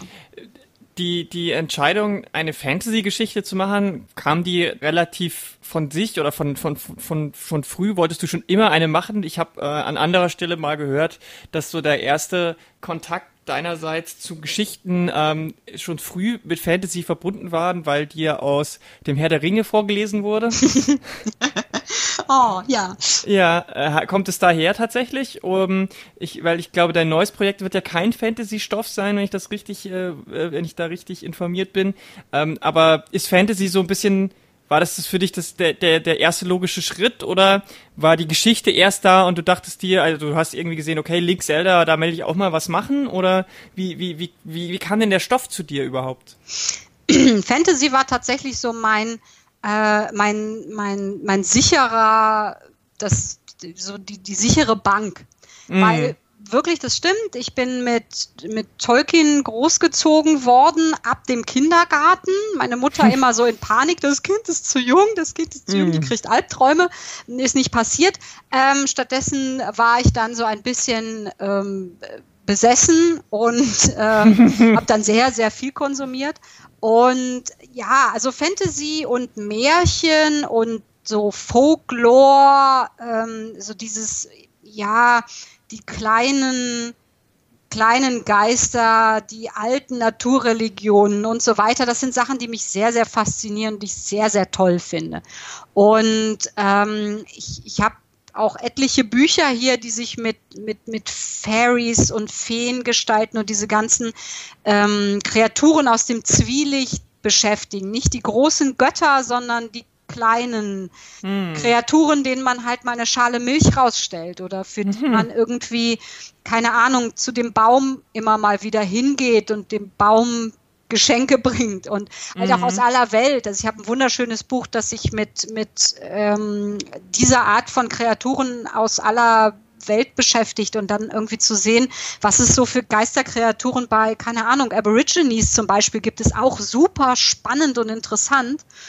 Und ähm, dieses, dieses klassische ähm, westliche europäische Fantasy, was es halt so standardmäßig Tolkien-esk halt gibt, ähm, war halt meines, mein, mein sicherer Ort, wo ich gedacht habe, okay, das traue ich mir auf alle Fälle zu. Hm. Ich habe ja eben hm. schon gesagt, für mich war da ganz, ganz viel neu. Also so dieses ne, Vollfarbe in der Länge und so weiter und so fort. Mhm. Webcomic überhaupt habe ich auch vorher nie gemacht.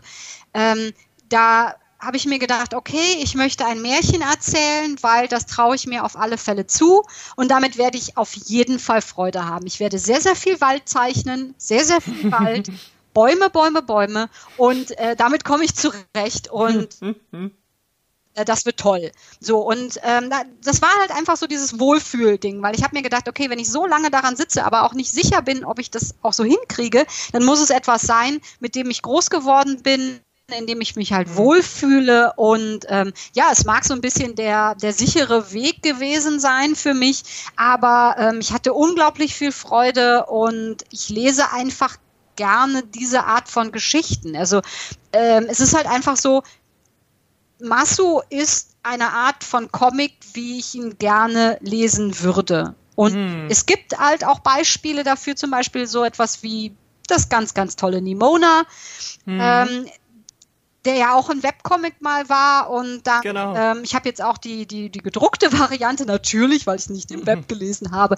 Und Nimona ist sensationell, auch eine moderne Art und Weise mit Fantasy umzugehen, ähm, ganz tolle Charaktere zu erschaffen und auch ein sehr, sehr reduzierter Stil. Und ähm, äh, ja, also Fantasy, ich fühle mich halt in Fantasy wohl und ich mag Fantasy und ich denke mir, naja, warum nicht? Und warum mhm. nicht ein Mädchen nehmen und das Mädchen für den Vater in den Kampf ziehen lassen oder vielleicht hm. nicht Kampf, aber jedenfalls ähm, sich auf zur Rettung machen. genau auf die sich auf den Weg zur Rettung machen und ähm, der ja da vielleicht halt auch so ein paar traditionelle Sachen einfach zu ignorieren und also meine beiden Hauptcharaktere sind beide weiblich und ähm, es gibt nicht die klassische Truppe zum Beispiel mit Krieger Magier hm. ähm, Elf, Elf halt, äh, genau. Ork und, und so, Zwerg und so. Genau, sondern halt jemand, der einfach eben kein Held ist, also auch dazu überhaupt nicht eigentlich in der Lage ist, einfach weil Masu als Mensch viel zu jung und viel zu mhm. unerfahren und viel zu naiv und eigentlich überhaupt gar keine, keine Unterstützung bekommt. Und ähm, das war dann so meine Art, da so ein bisschen halt aus dem Traditionellen halt auszubrechen Aber natürlich, ich bleibe sehr traditionell im Fantasy-Bereich, weil das war ja so das, wo ich, hm. wo ich gedacht habe, naja gut, das, das kann ich, das kriege ich hm. hin. Das wird jetzt bei dem nächsten großen Langcomic-Projekt ähm, dann nicht mehr so sein. Da werde ich, da traue ich mir dann mal ein bisschen mehr zu. Das wird eher in die Richtung Science Fiction gehen. Ähm, das Projekt, was ich vorher erwähnt habe, also The Two Sisters, der neue Comic, ist ähm, dann äh, jetzt vielleicht nicht na, direkt Fantasy, aber dann doch eher noch so ein bisschen in die märchenhafte Richtung, weil da eine traditionelle ähm, Murder-Ballad behandelt wird. Aber dann mhm. der lange Webcomic tatsächlich, der dann hinterher kommt, der wird tatsächlich ähm, Science Fiction. Okay, das heißt aber auch, du bleibst dem Webcomic quasi treu, ähm, und machst das jetzt wie machst das dann das nächste große also die Mörderbälle wird kein Webcomic aber das Science Fiction Projekt wird dann wieder so ein Webcomic wie es Masu war? Genau also bei bei Two Sisters habe ich jetzt schon angefangen bei Tapestic tatsächlich auch wieder ein bisschen was hochzuladen. Ähm, einfach weil der ähm, auch auf Englisch komplett sein wird. Mhm. allerdings ist da aber der äh, Grundgedanke tatsächlich einfach das Heft zu machen. Das steht bei The Two Sisters wirklich im Vordergrund. Es wird auch nur halt ein, äh, eine kurze Geschichte. Äh, da steht aber auch tatsächlich der, der gedruckte Aspekt im Vordergrund. Das soll weniger so ein weit gestreuter Webcomic werden. Den werde ich auch nicht auf sämtlichen Plattformen veröffentlichen, so wie ich es damals mit Masso gemacht habe und dann für den nächsten Comic plane. Mhm. Bei ähm, Endangered, kann ich ja ruhig sagen, habe ich auch schon öfter geschrieben, Endangered wird das Science-Fiction-Projekt.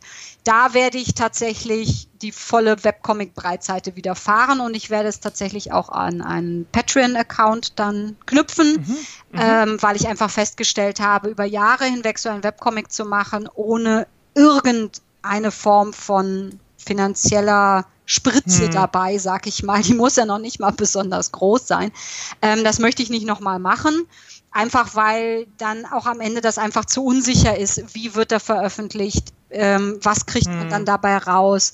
Macht man es bei einem kleinen Verlag, der wird dir nicht die Masse an Geld geben können, die eigentlich nötig wäre, um den Zeitraum abzudecken. So, das ist hm. total klar, ist auch total nachvollziehbar. Aber ähm, wenn man so viel Arbeit schon reinsteckt, dann möchte man auch ein bisschen was als Unterstützung haben, weil es ist am Ende des Tages natürlich auch einfach Arbeit. So. Ja. Und deswegen wird es dazu einen Patreon-Account geben, aber ich werde den halt auch wieder breit streuen, ähnlich mhm. wie, wie ich es halt bei Masso gemacht habe, genau. Mhm. Weil ich finde einfach, Webcomics sind eine tolle Sache, sind eine tolle Sache, sofort auch mit Leser in Interaktion zu treten.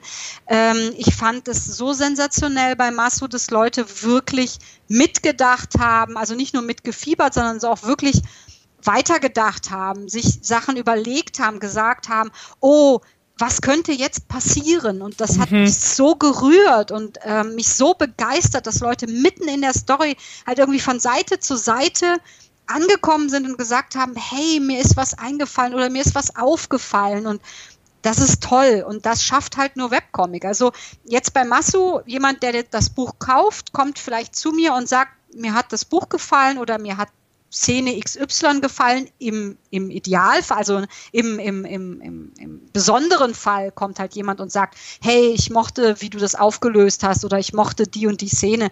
Aber eigentlich kriegt man dann nicht mehr so viel Rückmeldung. Und diese mhm. wirklich, diese Rückmeldung im Detail, also wirklich im wahrsten Sinne des Wortes im Detail, auf dieser Seite, da sehe ich im Hintergrund, also wirklich, so waren die Reaktionen manchmal. Ich sehe da grünen Rauch, kann das sein, das, bla. Und ähm, das ist toll und das schafft nur Webcomic und das würde ich nicht missen wollen.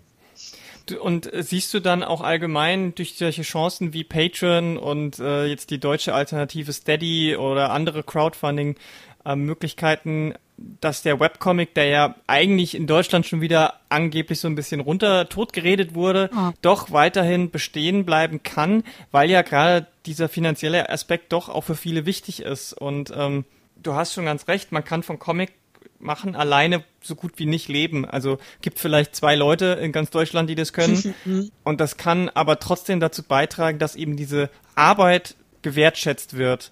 Ähm, glaubst du, dass das äh, dazu beitragen könnte, dass, dass wieder mehr Webcomics passiert oder dass, dass eine junge Generation sagt, das will ich auch probieren? Ja, auf jeden Fall. Also es ist wirklich nun mal einfach so, Comic machen ist ein, ein ganzer Haufen Arbeit. Also ähm, egal, ob es jetzt eine Einzelperson ist oder mehrere Personen, wenn es mehrere Personen sind, die müssen ja auch alle einzeln bezahlt werden, egal ob man jetzt Kolorierung selber macht und die Stunden da reinsteckt oder ob jemand anderes die Stunden da reinsteckt.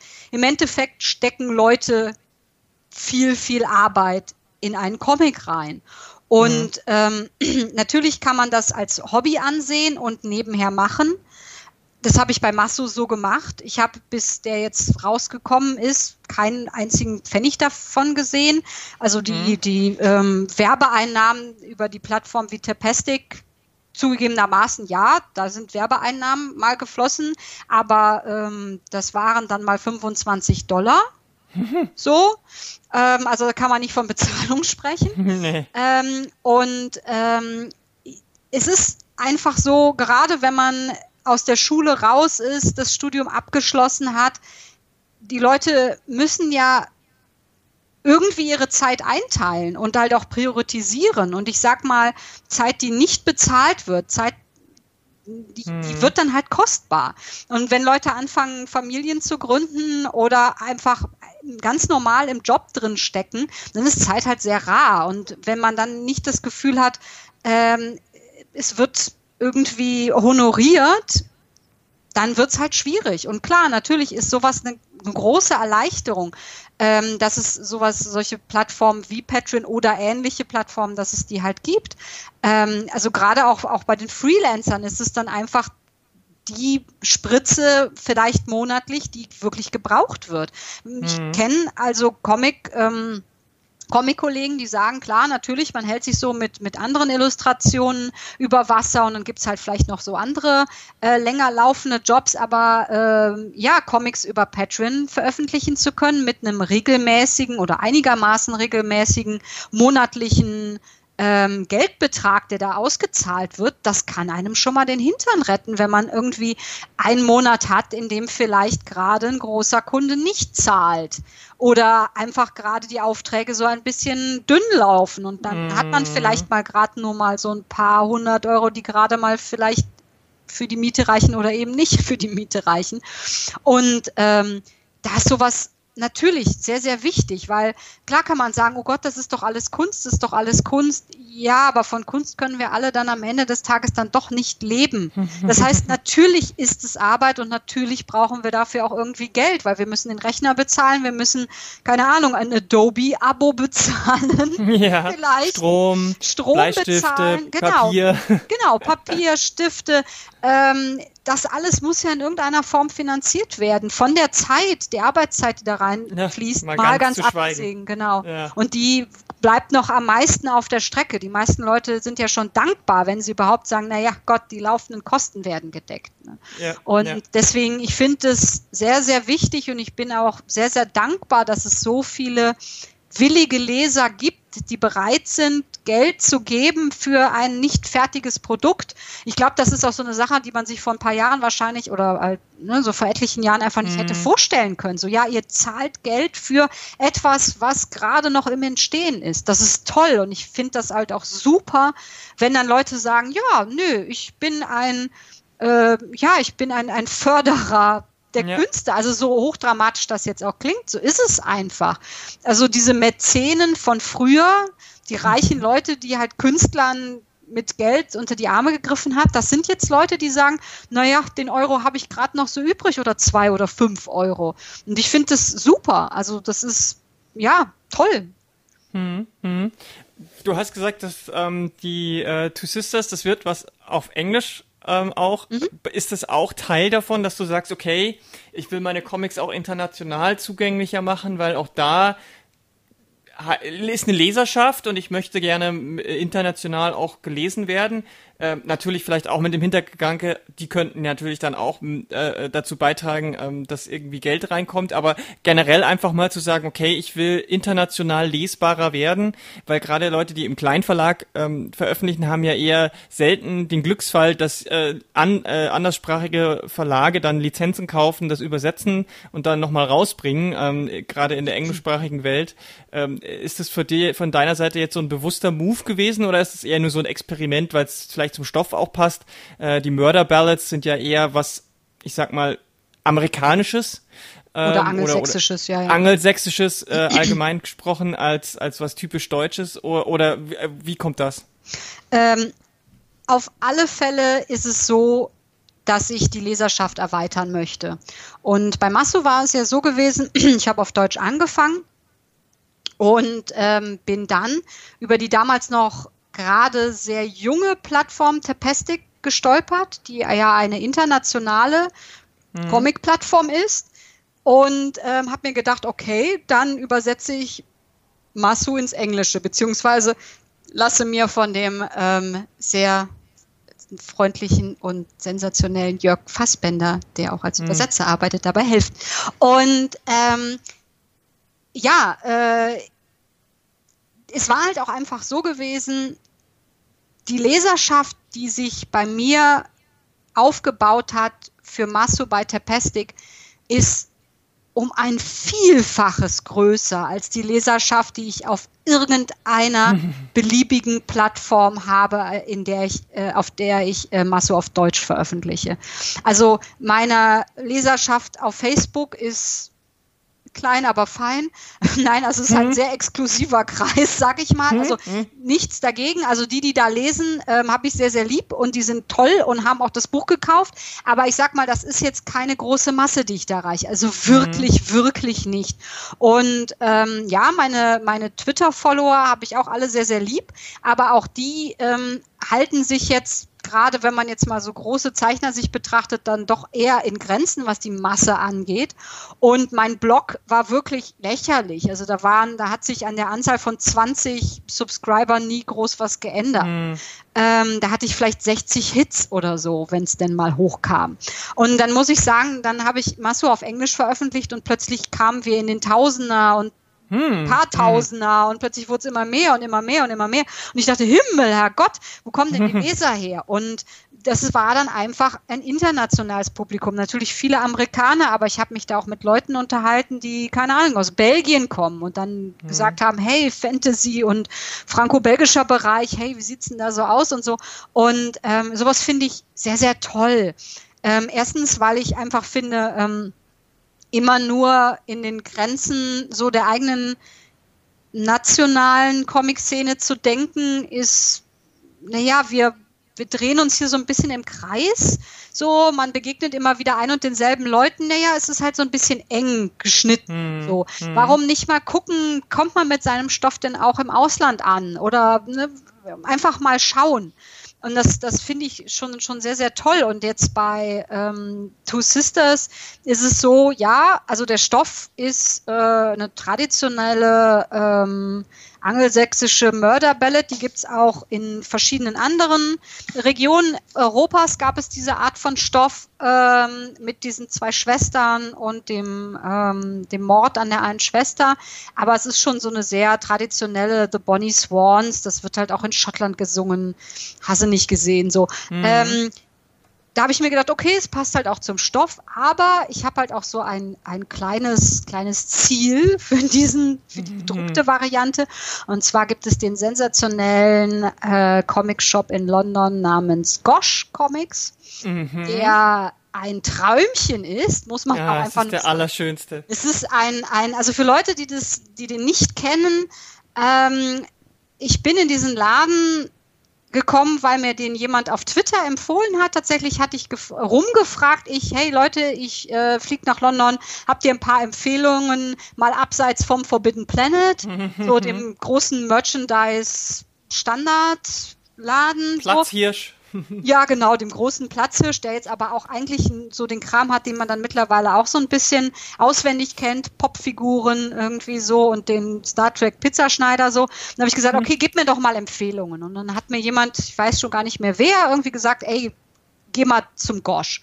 Und ähm, ich kam in den Gosch rein und ich glaube, ich bin exakt zwei Schritte gelaufen und hatte von einem Tisch den ersten dicken Band unterm Arm und hörte dann nicht mehr auf, mir Bücher in den Arm zu legen und dachte nur, Mist, du bist hier mit einem Flugzeug und einem kleinen Koffer.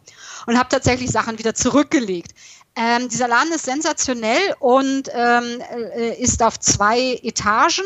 In der unteren Etage im Keller sind so mhm. die Standard Marvel DC Hefte und oben gibt es ganze Tische voll mit Indie-Produktionen oder halt wunderschöne Bücher von, von größeren Verlagen, die aber vielleicht halt auch so ein bisschen rausfallen, die halt einfach sensationell toll sind.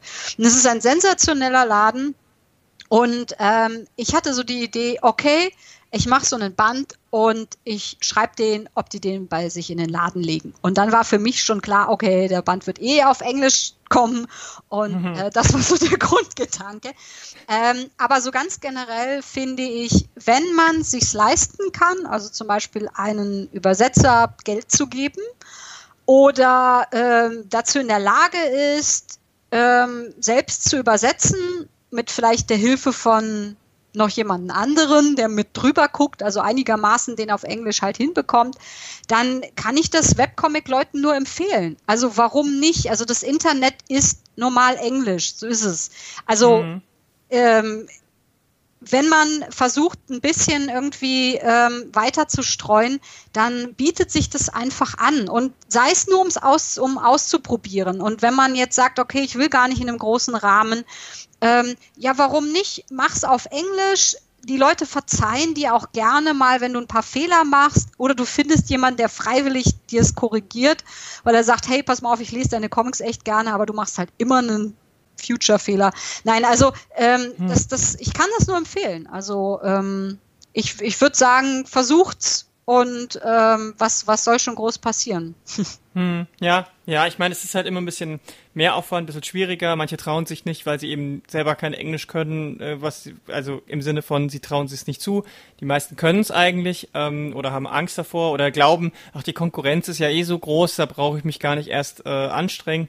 Aber ich glaube auch, ähm, du sagst es ja selber, äh, wie, wie krass die Leserschaft plötzlich angestiegen mhm. ist, äh, allein schon von den Leuten, die es sich nur angeklickt haben. Es, mhm. äh, ähm, das, äh, ich glaube, da steckt auch mehr Chance drin als äh, Risiko oder Mehraufwand. Ähm, was ja auch eine durchaus relevante Sache ist, um seine Leserschaft auch ein bisschen kennenzulernen, sind Events. Also mhm ähm, ähm, Veranstaltungen im Kleinen wie Lesungen, aber auch ähm, große Messen, Festivals und so weiter. Wie ist es denn bei dir? Ich meine, nicht jede Person ist ja automatisch, äh, die Comics macht, auch gerne irgendwie auf Messen den ganzen Tag. Das ist ja auch sehr anstrengend. Mhm. Ähm, wie, wie siehst du das? Machst du, gehst du gern auf große Veranstaltungen, auf Cons und Festivals? Oder ist es für dich eher ein notwendiges Übel? Oder äh, ganz anders? Wie ist es bei dir? Ich liebe Messen und Conventions. ich bin wirklich eine der Personen, die immer auf eine Messe oder Convention gehen würde. Äh, mit einer kleinen Einschränkung. Ich finde, einen Stand zu haben, unglaublich wichtig, weil mhm. einfach nur ziellos über eine Convention laufen, ohne einen festen ähm, Standort irgendwo zu haben, finde ich auch zu anstrengend und einfach zu wuselig. Ähm, aber ähm, ich habe halt den Vorteil, dass mein geliebter Verlag Schwarzer Turm Verlag ähm, doch recht viel und häufig auf Messen unterwegs ist. Und äh, in dem Zusammenhang liebe ich es. Ich finde es unglaublich toll. Mhm. Und ich bin auch tatsächlich jemand, der freiwillig Standdienst macht und zwar stundenlang. Ich finde es super. Also aus irgendeinem Grund stehe ich unglaublich gerne hinterm Stand und mache Kasse und stehe mir die Beine in den Bauch und sage zum hundertsten Mal, ja, das ist jetzt die neue Variante. Ja, da, äh, nein, wir wissen mittlerweile, äh, wir wissen noch nicht, ob es davon eine zweite Auflage geben wird. Ähm, ja, hier, der ist jetzt gerade neu rausgekommen und ich, ich weiß auch nicht, aber ich liebe es. Also ich mache es unglaublich gerne. Ich bin seit vielen, vielen Jahren jetzt auf Conventions und Messen unterwegs. Viele nehme ich wirklich Jahr für Jahr mit, zum Beispiel die äh, Konichi in Kassel ähm, und die Leipziger Buchmesse. Das sind für mich so die, die Standardmessen jedes Jahr. Und mhm. dazwischen reiht sich dann alles, was so geht, noch irgendwie ein. Ähm, also dieses Jahr zum Beispiel Erlangen und äh, die Spielemesse werden wir dieses Jahr mal wieder mit einem Stand besuchen. Und ähm, Comic-Con Stuttgart waren wir jetzt gerade. Und ja, die Konichi kommt und vielleicht, keine Ahnung, noch irgendwie Comic Garten Erfurt, glaube ich, oder keine Ahnung, muss ich noch schauen, aber ähm, mhm. ganz grundsätzlich liebe ich es. Ähm, also ich mag den Trubel, ich mag die die freundliche Atmosphäre, also natürlich gibt es halt immer mal wieder so Streitigkeiten hinter den Kulissen, da will ich jetzt gar keinen Fass aufmachen, aber ähm, ganz grundsätzlich finde ich es so toll, ein, ein Messegelände oder ein Con-Gelände zu betreten. Und die Leute haben gute Laune und sind freundlich zueinander. Und es ist so divers, das muss man ja mhm. auch sagen, irgendwie, keine Ahnung, also so viele Leute, die irgendwie ähm, von allen Formen und Farben vorbeikommen und irgendwie Comics lesen wollen. Und dann begegnet man sich auf Toilette und alle sagen, hey, oh ja, darf ich dir die Tür aufhalten? Oder ähm, man lächelt sich kurz an, weil beide parallel an ihren Haaren rumwuscheln oder so. Und ähm, ich finde das immer so krass, wenn ich äh, nicht im Auto, sondern im Zug anreise und dann am Bahnhof plötzlich die Leute nicht mehr lächeln und nicht mehr freundlich sind, so wenn sie einem begegnen. Und natürlich ist das total okay. Also es geht mir gar nicht darum, ach Gott, ne, so wie schrecklich mhm. das ist. Aber ich merke halt schon, ich finde die Atmosphäre einfach auf diesen Veranstaltungen einfach super. Und mhm. ähm, ich mag den direkten Kontakt. Ich finde es toll, dass immer mal wieder Leute vorbeikommen, die man auch nur von Conventions kennt und sagt, hey, bis nächstes Jahr wieder so. Ne? Und das ist natürlich immer so ein bisschen traurig, aber es ist halt so. Und ähm, ich finde es ich find's toll. Also das war jetzt auch in Stuttgart wieder so. Letztes Jahr gab es da eine Frau und ähm, ihre Freunde und ihr Anhang sozusagen, die ähm, sehr, sehr lange bei uns am Stand gestanden haben und die kam jetzt wieder und ich dachte hm. nur, hey, du bist es wieder. Und sie hat sich natürlich erinnert und die hat sich jetzt schon so ein Spielchen überlegt mit, mit einem Skizzenthema, das wir jetzt jedes Jahr irgendwie wieder neu bearbeiten dürfen. Und die ist super nett und die kauft total viel und die holt ihre Freunde ran, die dann sagt, ja, ja, hier, ne, kauft ja auch mal so, ne?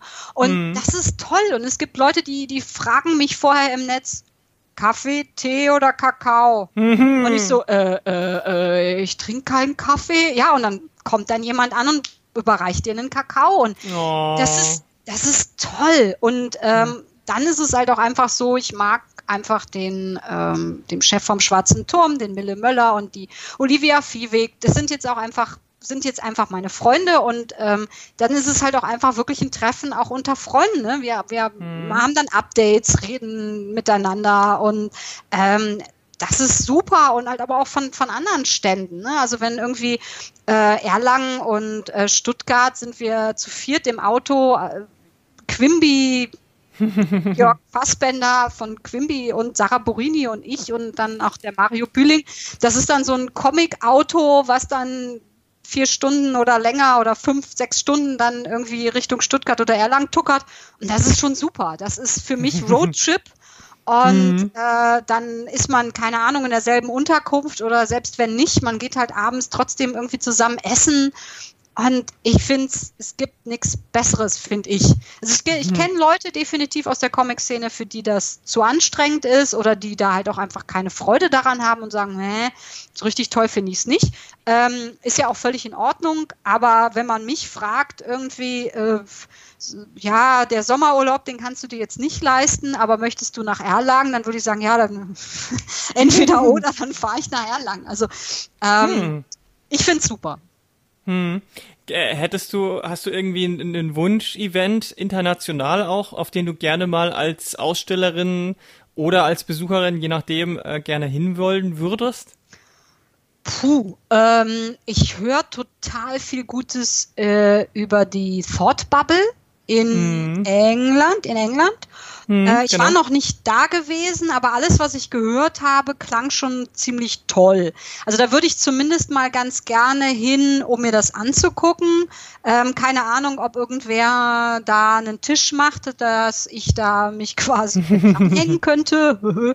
ähm, also die Thought Bubble würde mich nochmal total interessieren.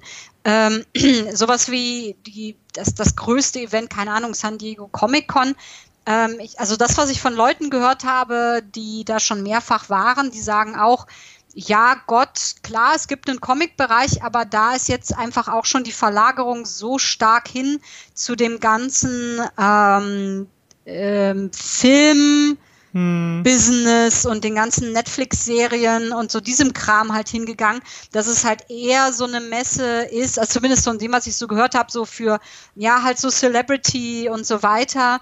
Ähm, und die Comic-Leute sitzen eigentlich auf genau denselben Bierbänken, wie sie es bei uns auch tun. So, hm, hm, und hm. klar, natürlich wäre das auch mal interessant, das zu sehen, weil ich auch einfach natürlich auch viele Zeichner habe, die ich bewundere und richtig toll finde, die ähm, einfach, äh, ja, die halt in Amerika leben und die mal live an einem Stand zu sehen und deren Zeug mal so in Masse einzukaufen, wäre natürlich auch mal toll. Aber ich hätte jetzt zum Beispiel nicht den dringenden Wunsch, auf einer großen amerikanischen Comic-Con einen Stand zu machen. Das ist hm. jetzt tatsächlich gar nicht mal so ein großer Wunsch von mir. Ich hm. weiß nicht, also ich finde so im europäischen Bereich würde mich das definitiv schon noch mal reizen, einfach auch mal zu gucken, wie ist das Publikum so. Ich bin leider jetzt sprachlich nicht so äh, weit gestreut, dass ich sagen könnte, hey, so eine französische Con würde mir hm. äh, fände ich jetzt auch toll. Also vielleicht fände ich es auch toll, aber ich kann halt leider überhaupt gar kein Französisch. Vielleicht würde hm. mir dann einfach zu viel entgehen, einfach weil die hm. Sprachbarriere da ist. Ähm, aber sowas in, in Großbritannien zum Beispiel fände ich total super. Und ähm, klar, es gibt halt auch solche Sachen wie das Designfester oder so in, in, in Japan. Aber da denke ich mir dann schon wieder so, hui, ähm, ja, weiß ich nicht. Also da hätte ich, glaube ich, noch ein bisschen zu viel Respekt, dass man, ich weiß auch gar nicht, ob man da so als, ähm, also ne, irgendwie als Europäer, ob man da mal einfach so mal hinkäme. Ähm, ja, hm. aber also ne, ich bin momentan ähm, halt auch sehr, sehr äh, ähm, zufrieden, was so gewisse deutsche ähm, Veranstaltungen angeht. Aber ja, es wäre schon auch mal ganz cool, irgendwie so die mhm. Fühler mal auszustrecken. Hm, Andere hm. Länder. Wer, wer, wer, wer sind so deine HeldInnen äh, international, die du gerne mal treffen würdest? Ah, das Schlimme ist, dass ich jetzt parallel mal googeln müsste, weil mir ganz oft die Namen halt total immer entfallen. Hm. Also es gibt ähm, eine Person international, die ich, die ich sensationell finde, von der man auch nur den Nick kennt und die, glaube ich, äh, einfach Russin ist und gar nicht so, also auch, glaube ich, ein bisschen ähm, öffentlichkeitsscheu, also die macht gar nicht so wahnsinnig viel. Ähm, mhm. Das ist Phobs. Und mhm. äh, Phobs finde ich einfach äh, sehr, sehr toll, aber ich glaube, an die kommt man auch überhaupt so, mhm. so, so, gar nicht ran. Ähm, bei anderen ähm, ich bin wirklich richtig schlimm, was, was Namen angeht. Äh, die Zeichnerin von Nimona, hast du den Namen zum Beispiel gerade? Äh, Noel Stevenson. Genau, Noel Stevenson. Zum Beispiel finde ich auch sensationell toll. Also ähm, mhm. der ganze Stil in der Art der, der, der Reduktion einfach auch die die Charaktere und so weiter, ähm, finde ich auch sehr, sehr toll hier. Ähm, Becky Clunen zum Beispiel mhm. finde ich auch richtig, richtig toll. Da bin ich auch immer nur froh, wenn ich mal irgendwo mal so ein Band kaufen kann und bin immer so, ach, wie toll. Ähm, ja, also da gibt's etliche. So, mhm, ähm, mhm da müsste ich aber auch tatsächlich noch mal in Ruhe gucken, dass ich dann auch entweder den Nick oder den realen Namen, ich bin da richtig schlimm drin. Mhm. Es tut mir leid, Voll okay. Halt Nein, so. ist ja okay. äh, das, das sind ja jetzt schon ein, ein, zwei, drei, die auf jeden Fall, äh, ähm, die, die, die, die ja jetzt genannt worden sind, die man auch nachgucken kann. Mhm. Tatsächlich äh, war sowohl Becky Clunen als auch äh, Noel Stevens schon auf der Thought Bubble. Also da wäre auch die Möglichkeit, mal so jemanden zu treffen. Mhm. Ähm, ich weiß nicht, ob sie noch mal wiederkommen. Ich meine, Noel Stevenson ist ja gerade ein bisschen so ein Shootingstar und demnächst äh, kommt äh, die, sie ist gerade nicht im Comic-Bereich, sondern im Animationsbereich tätig Stimmt. und macht die She-Ra Neuauflage. Genau. Da sind gerade die ersten Bilder veröffentlicht worden. Ähm, ich weiß gerade gar nicht, woran Becky Clune gerade arbeitet. Die wechselt ja oft zwischen den Big Two. Ich glaube, die hat zuletzt irgendwie Punisher gemacht oder so und ist jetzt, hat dann äh, so, so ein Kurzgeschichten-Ding mhm. rausgebracht. Ich weiß gar nicht, was die gerade so macht. Ähm, auf jeden Fall sind es ja drei sehr gute Tipps, falls ihr die noch nicht kennt, äh, unbedingt auschecken. Und andersrum gefragt, Würdest du denn gerne mal selber eine große Lizenz machen, weil du vorhin ja schon gesagt hast, so Marvel, Netflix oder so, aber egal was für eine Lizenz ist jetzt, muss jetzt nicht ein Marvel oder DC, sondern kann auch irgendwas anderes sein. Würdest du da gerne mal, ähm, weil ich meine, Fanart machen die meisten, aber so eine richtige Geschichte mit einem offiziellen Charak Charakter oder einer Figur, reizt dich sowas? Eigentlich so gar nicht. Mhm. Ähm, tatsächlich, ähm, ich weiß es nicht. Also wenn man jetzt so an die, an die, an die großen, ja halt Big Two, wie du halt meintest, denkt, ähm, eher eher nicht. Also vielleicht mit einer Kurzgeschichte, wenn sich das irgendwie anbietet und ich sagen würde, hey, das passt halt total zu mir, aber jetzt, also jetzt mal völlig unrealistisch, aber um es jetzt mal ins Extreme zu mhm. ziehen, mich würde jetzt nicht reizen, keine Ahnung, eine Batman-Geschichte zu zeichnen, auch wenn ich Batman-Comics besitze. So, also das mhm. würde mich jetzt, ähm, also klar würde sich die Gelegenheit sehr unrealistisch, aber würde sich die Gelegenheit mm. bieten, würde ich es natürlich nicht ausschlagen, einfach weil es halt auch so ein Prestige-Ding wäre. Mm. Ich würde das jetzt nicht, würde nicht schreiend davonlaufen, aber es ist jetzt, wenn du mich nach meinen schlaflosen Nächten fragen würdest, mm. wäre das jetzt nicht. Ähm, ich mag sowas wie die Lumberjanes, was jetzt vielleicht nicht eine Riesenmarke ist, aber ja Egal, schon eine Marke. Ja, ne? ja, so Lumberjanes ja. ist ja bekannt, um nochmal auf Stevenson im Zweifelsfall, aber das ist ja auch viele verschiedene Zeichner sind da ja Ganz dabei. Genau. Ähm, das würde mich vielleicht schon reizen, wie gesagt, wenn es nicht ein längeres Ding wäre. Also wenn, müsste es in einem kleineren Rahmen sein, weil ich so dann doch das Gefühl hätte, mich ein bisschen zu sehr ähm, in so ein Korsett zu bewegen. Also mhm. ich würde zum Beispiel jetzt keine längere Heftgeschichte machen in irgendwie einer Lizenz. Aber ich sag mal, ähm, Lumberjanes eine Kurzgeschichte zu machen, da wäre ich schon sehr dabei. Es gibt zum Beispiel auch die, die Adventure Time Comics und da gibt es ja auch immer mal wieder so zwei, drei Seiter sozusagen, also wirklich so richtig kurze Sachen und auch von teilweise wirklich sehr, sehr tollen Zeichnern, die ich auch richtig toll finde. Und sowas fände ich auch toll, weil ich mag Adventure Time sehr, sehr gerne und das ist halt auch vom Stil, würde das super zu mir passen. Ähm, mhm. in, in dem Rahmen ja, ähm, aber tatsächlich so dieses, yeah, mal was für Marvel oder DC, was Großes gemacht zu haben, ist tatsächlich kein Traum von mir. Mhm. So, okay. Ähm, ja. Ja. Ja, ist ja auch okay. Es ist ja auch, ähm, äh, ich, ich, ich, ich, das ist nur immer, ich bin immer nur neugierig, ob das, äh, wie, wie das bei anderen so ist. Ähm, ich meine, Lumberjanes, ähm, die machen ja auch immer mal so ein Annual oder eine, eine, eine weiß ich nicht, ein Winter Special oder ein Summer, Summer Special.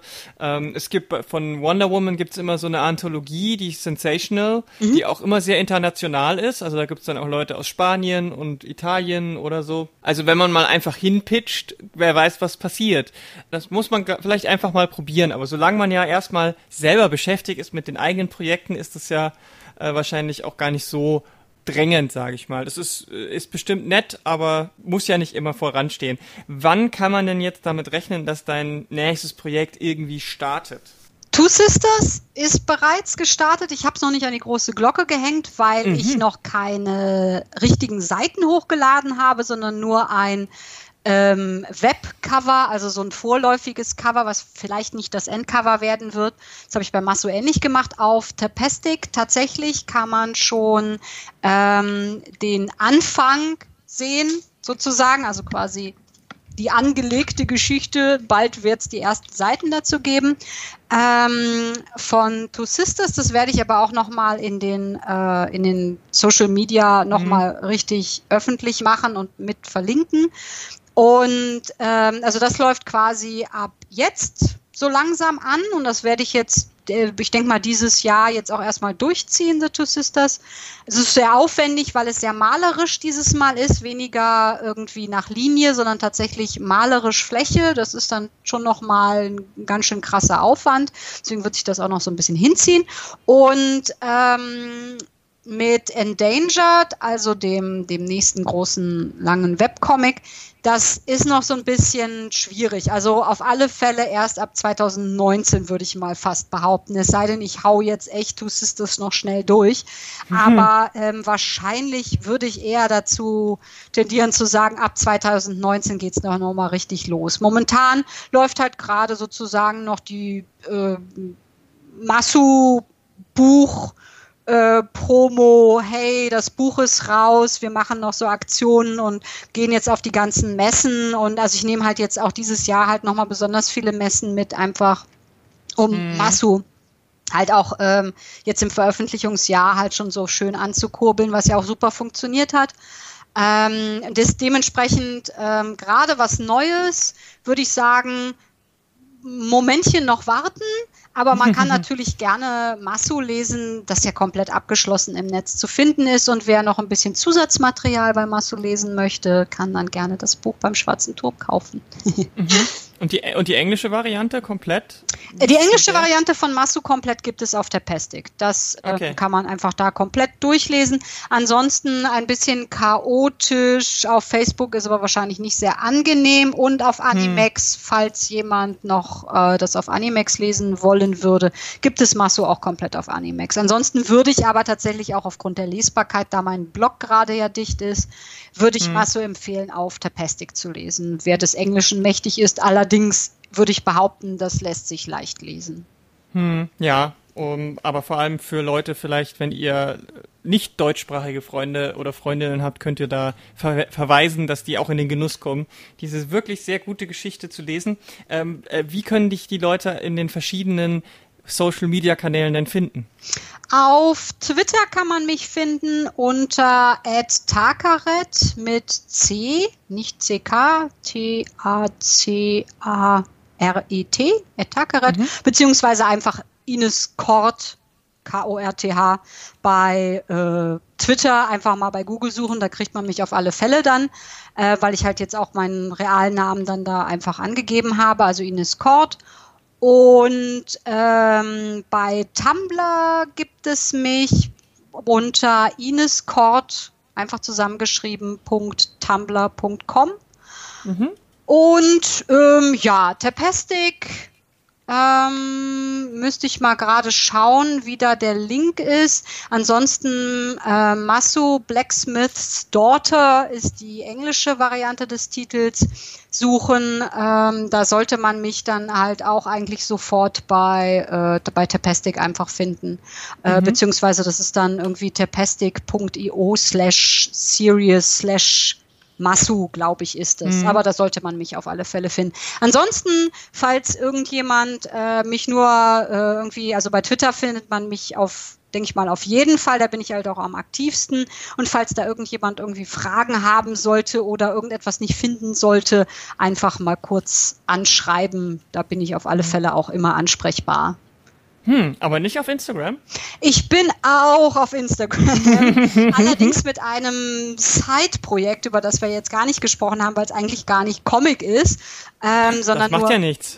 hau raus, hau raus. Ja, ähm, ich hatte äh, mal ein Corgi-Projekt, ein Corgi-Malbuch namens Bunte Hunde, mhm. ähm, das sich nur mit Corgis beschäftigte. Und man kann mich tatsächlich auf Instagram finden mit dem unglaublich komplizierten Namen Glorious Horde of Corgis. Und ähm, da lade ich Super. tatsächlich ausschließlich Corgis hoch. Und ähm, es ist auch tatsächlich ein weiteres Corgi-Projekt geplant. Das ist aber dieses Mal kein Malbuch, sondern ein tatsächliches Buch.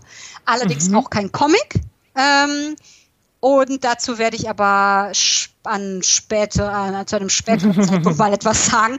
Da schraube ich nämlich noch so ein bisschen dran rum und da möchte ich noch nicht so viel zu sagen. Aber es wird auch wieder ein Corgi-Buch geben für all diejenigen, die meinen die vielleicht mich über äh, mein Corgi-Zeug kennen. Also Instagram wird auch bespielt, allerdings würde ich das nicht ähm, uneingeschränkt empfehlen, wenn jemand tatsächlich äh, meinen Illustrationen allgemein folgen wollen würde. Du hast ja auch eben meine, meine Train-Sketches erwähnt, mm. die ich mhm. hochlade.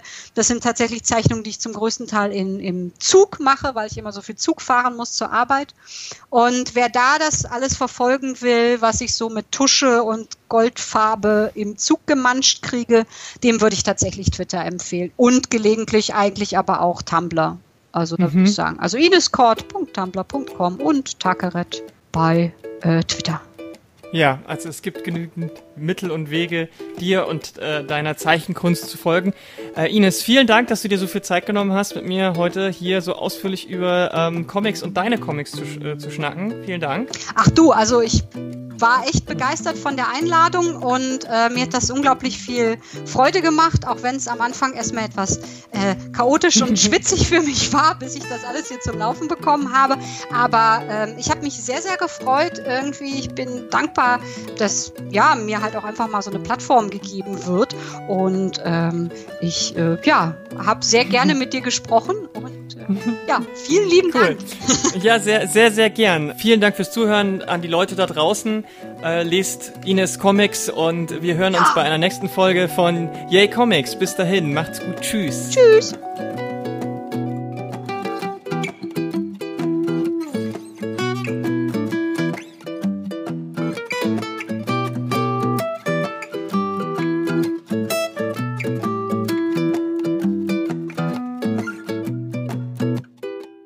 Links zur Sendung findet ihr wie immer auf der Website yaycomics.de. Und wenn euch diese Sendung gefällt, gebt Feedback, bewertet den Podcast auf iTunes und erzählt anderen davon.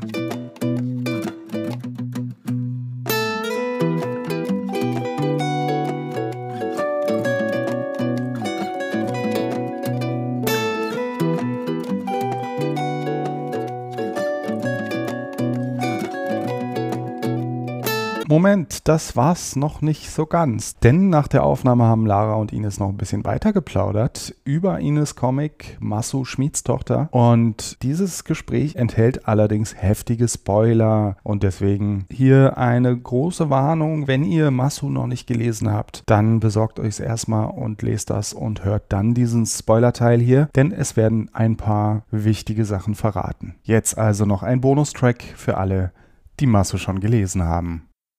Wir haben zum Beispiel überhaupt nicht über ähm, dein, weil ich dachte, vielleicht kriege ich es irgendwie hin, noch den Bogen bei den Lizenzcomics, aber da dachte ich mir, ach, jetzt wir sind schon bei fast zwei Stunden, äh, nämlich äh, Girl Cave, wollte ich eigentlich noch drüber reden. Ach so, ja. Mhm, mh.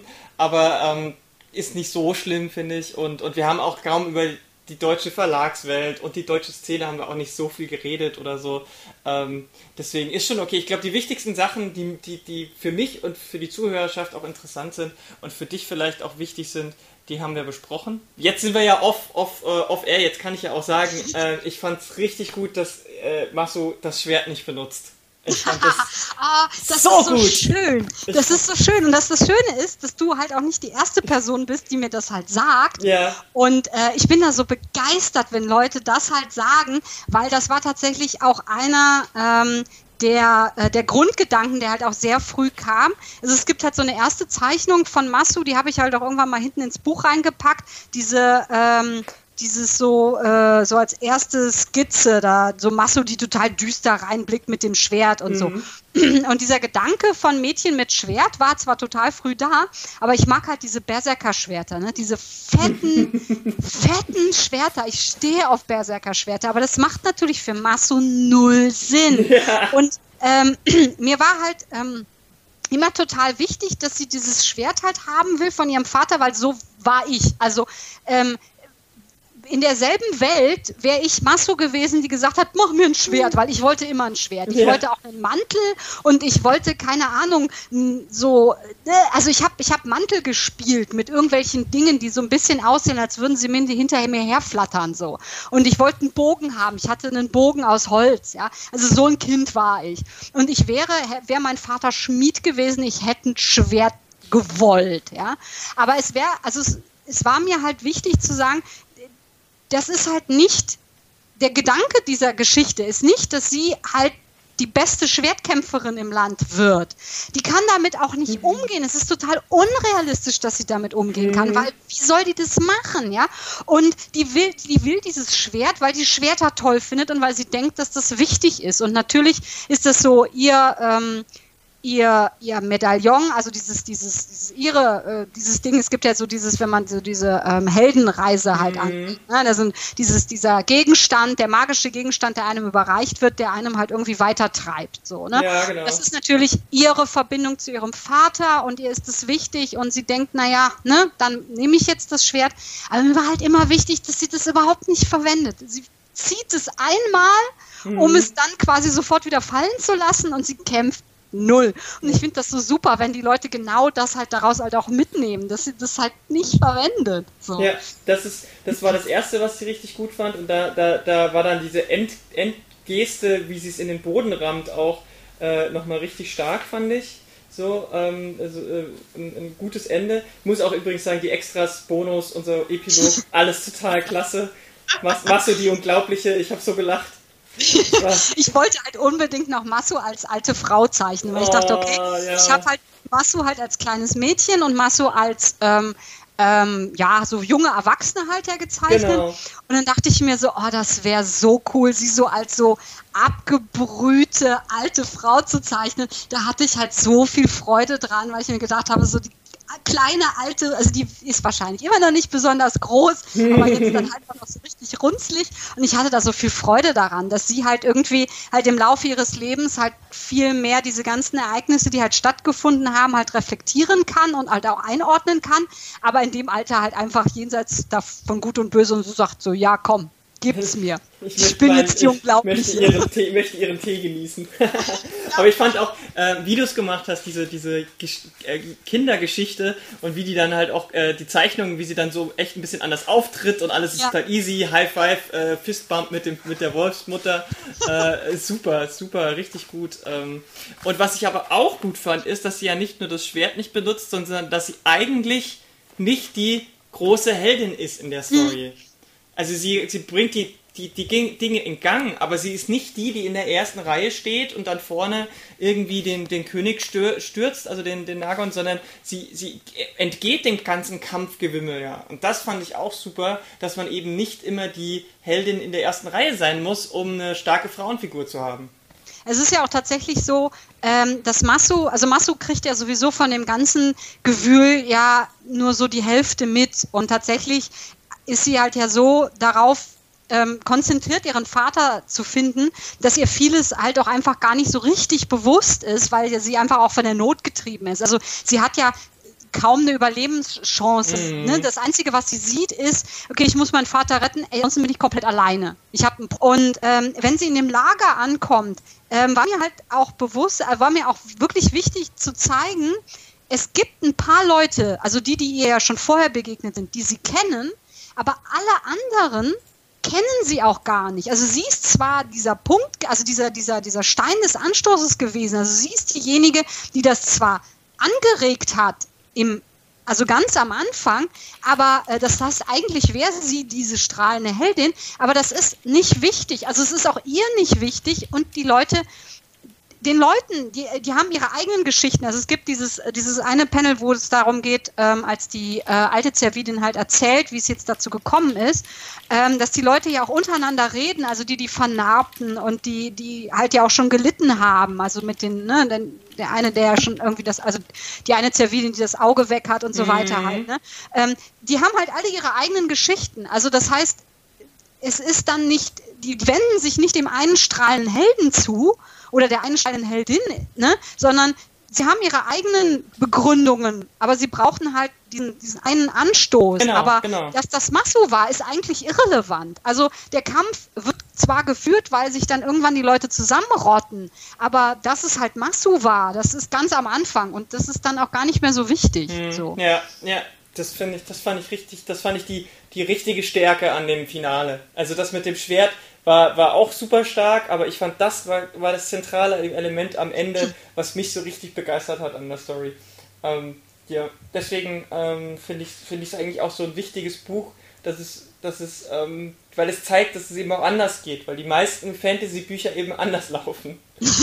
ja, also ne, ich hatte halt mir so überlegt, na ja Gott, ne, also es soll halt diese Kleine sein und ähm, ja, also mir war halt auch immer wichtig, irgendwie zu betonen, dass Masu das jetzt nicht aus so einem unglaublichen Heldenmut und aus unglaublichen, weil sie so toll ist, das alles macht, sondern dass sie halt halt auch so ein bisschen, naja Gott, sie ist halt auch ein bisschen naiv. Ja, mhm. aber sie hat halt so dieses, dieses Prinzip Hoffnung und ich guck mal nicht links und rechts, weil mir auch einfach nichts anderes übrig bleibt. Also in dem mhm. Moment, also in ihrem absoluten Tiefpunkt, wo ja ähm, Wolfs Mutter auch zu ihr sagt, wie hast du dir das eigentlich alles vorgestellt? Ja. Ja. Ähm, äh, erst da fängt sie ja mal an, so drüber nachzudenken. Also dieses, das, das fängt ja schon vorher so ein bisschen an, als sie ähm, die ganze Burganlage und sowas sieht und denkt so, oh, oh, scheiße. Ja. Ähm, und ähm, sie hat darüber nicht nachgedacht, aber sie hatte halt auch keine Wahl. Ne? Nee. So siehst du dieses, ich mach das und daraus entsteht halt was Gutes ist, mhm. aber ähm, ich, ich mache es, weil ich dazu getrieben werde. Ne? Mhm. Nicht, weil ich denke, das ist jetzt meine große Pflicht.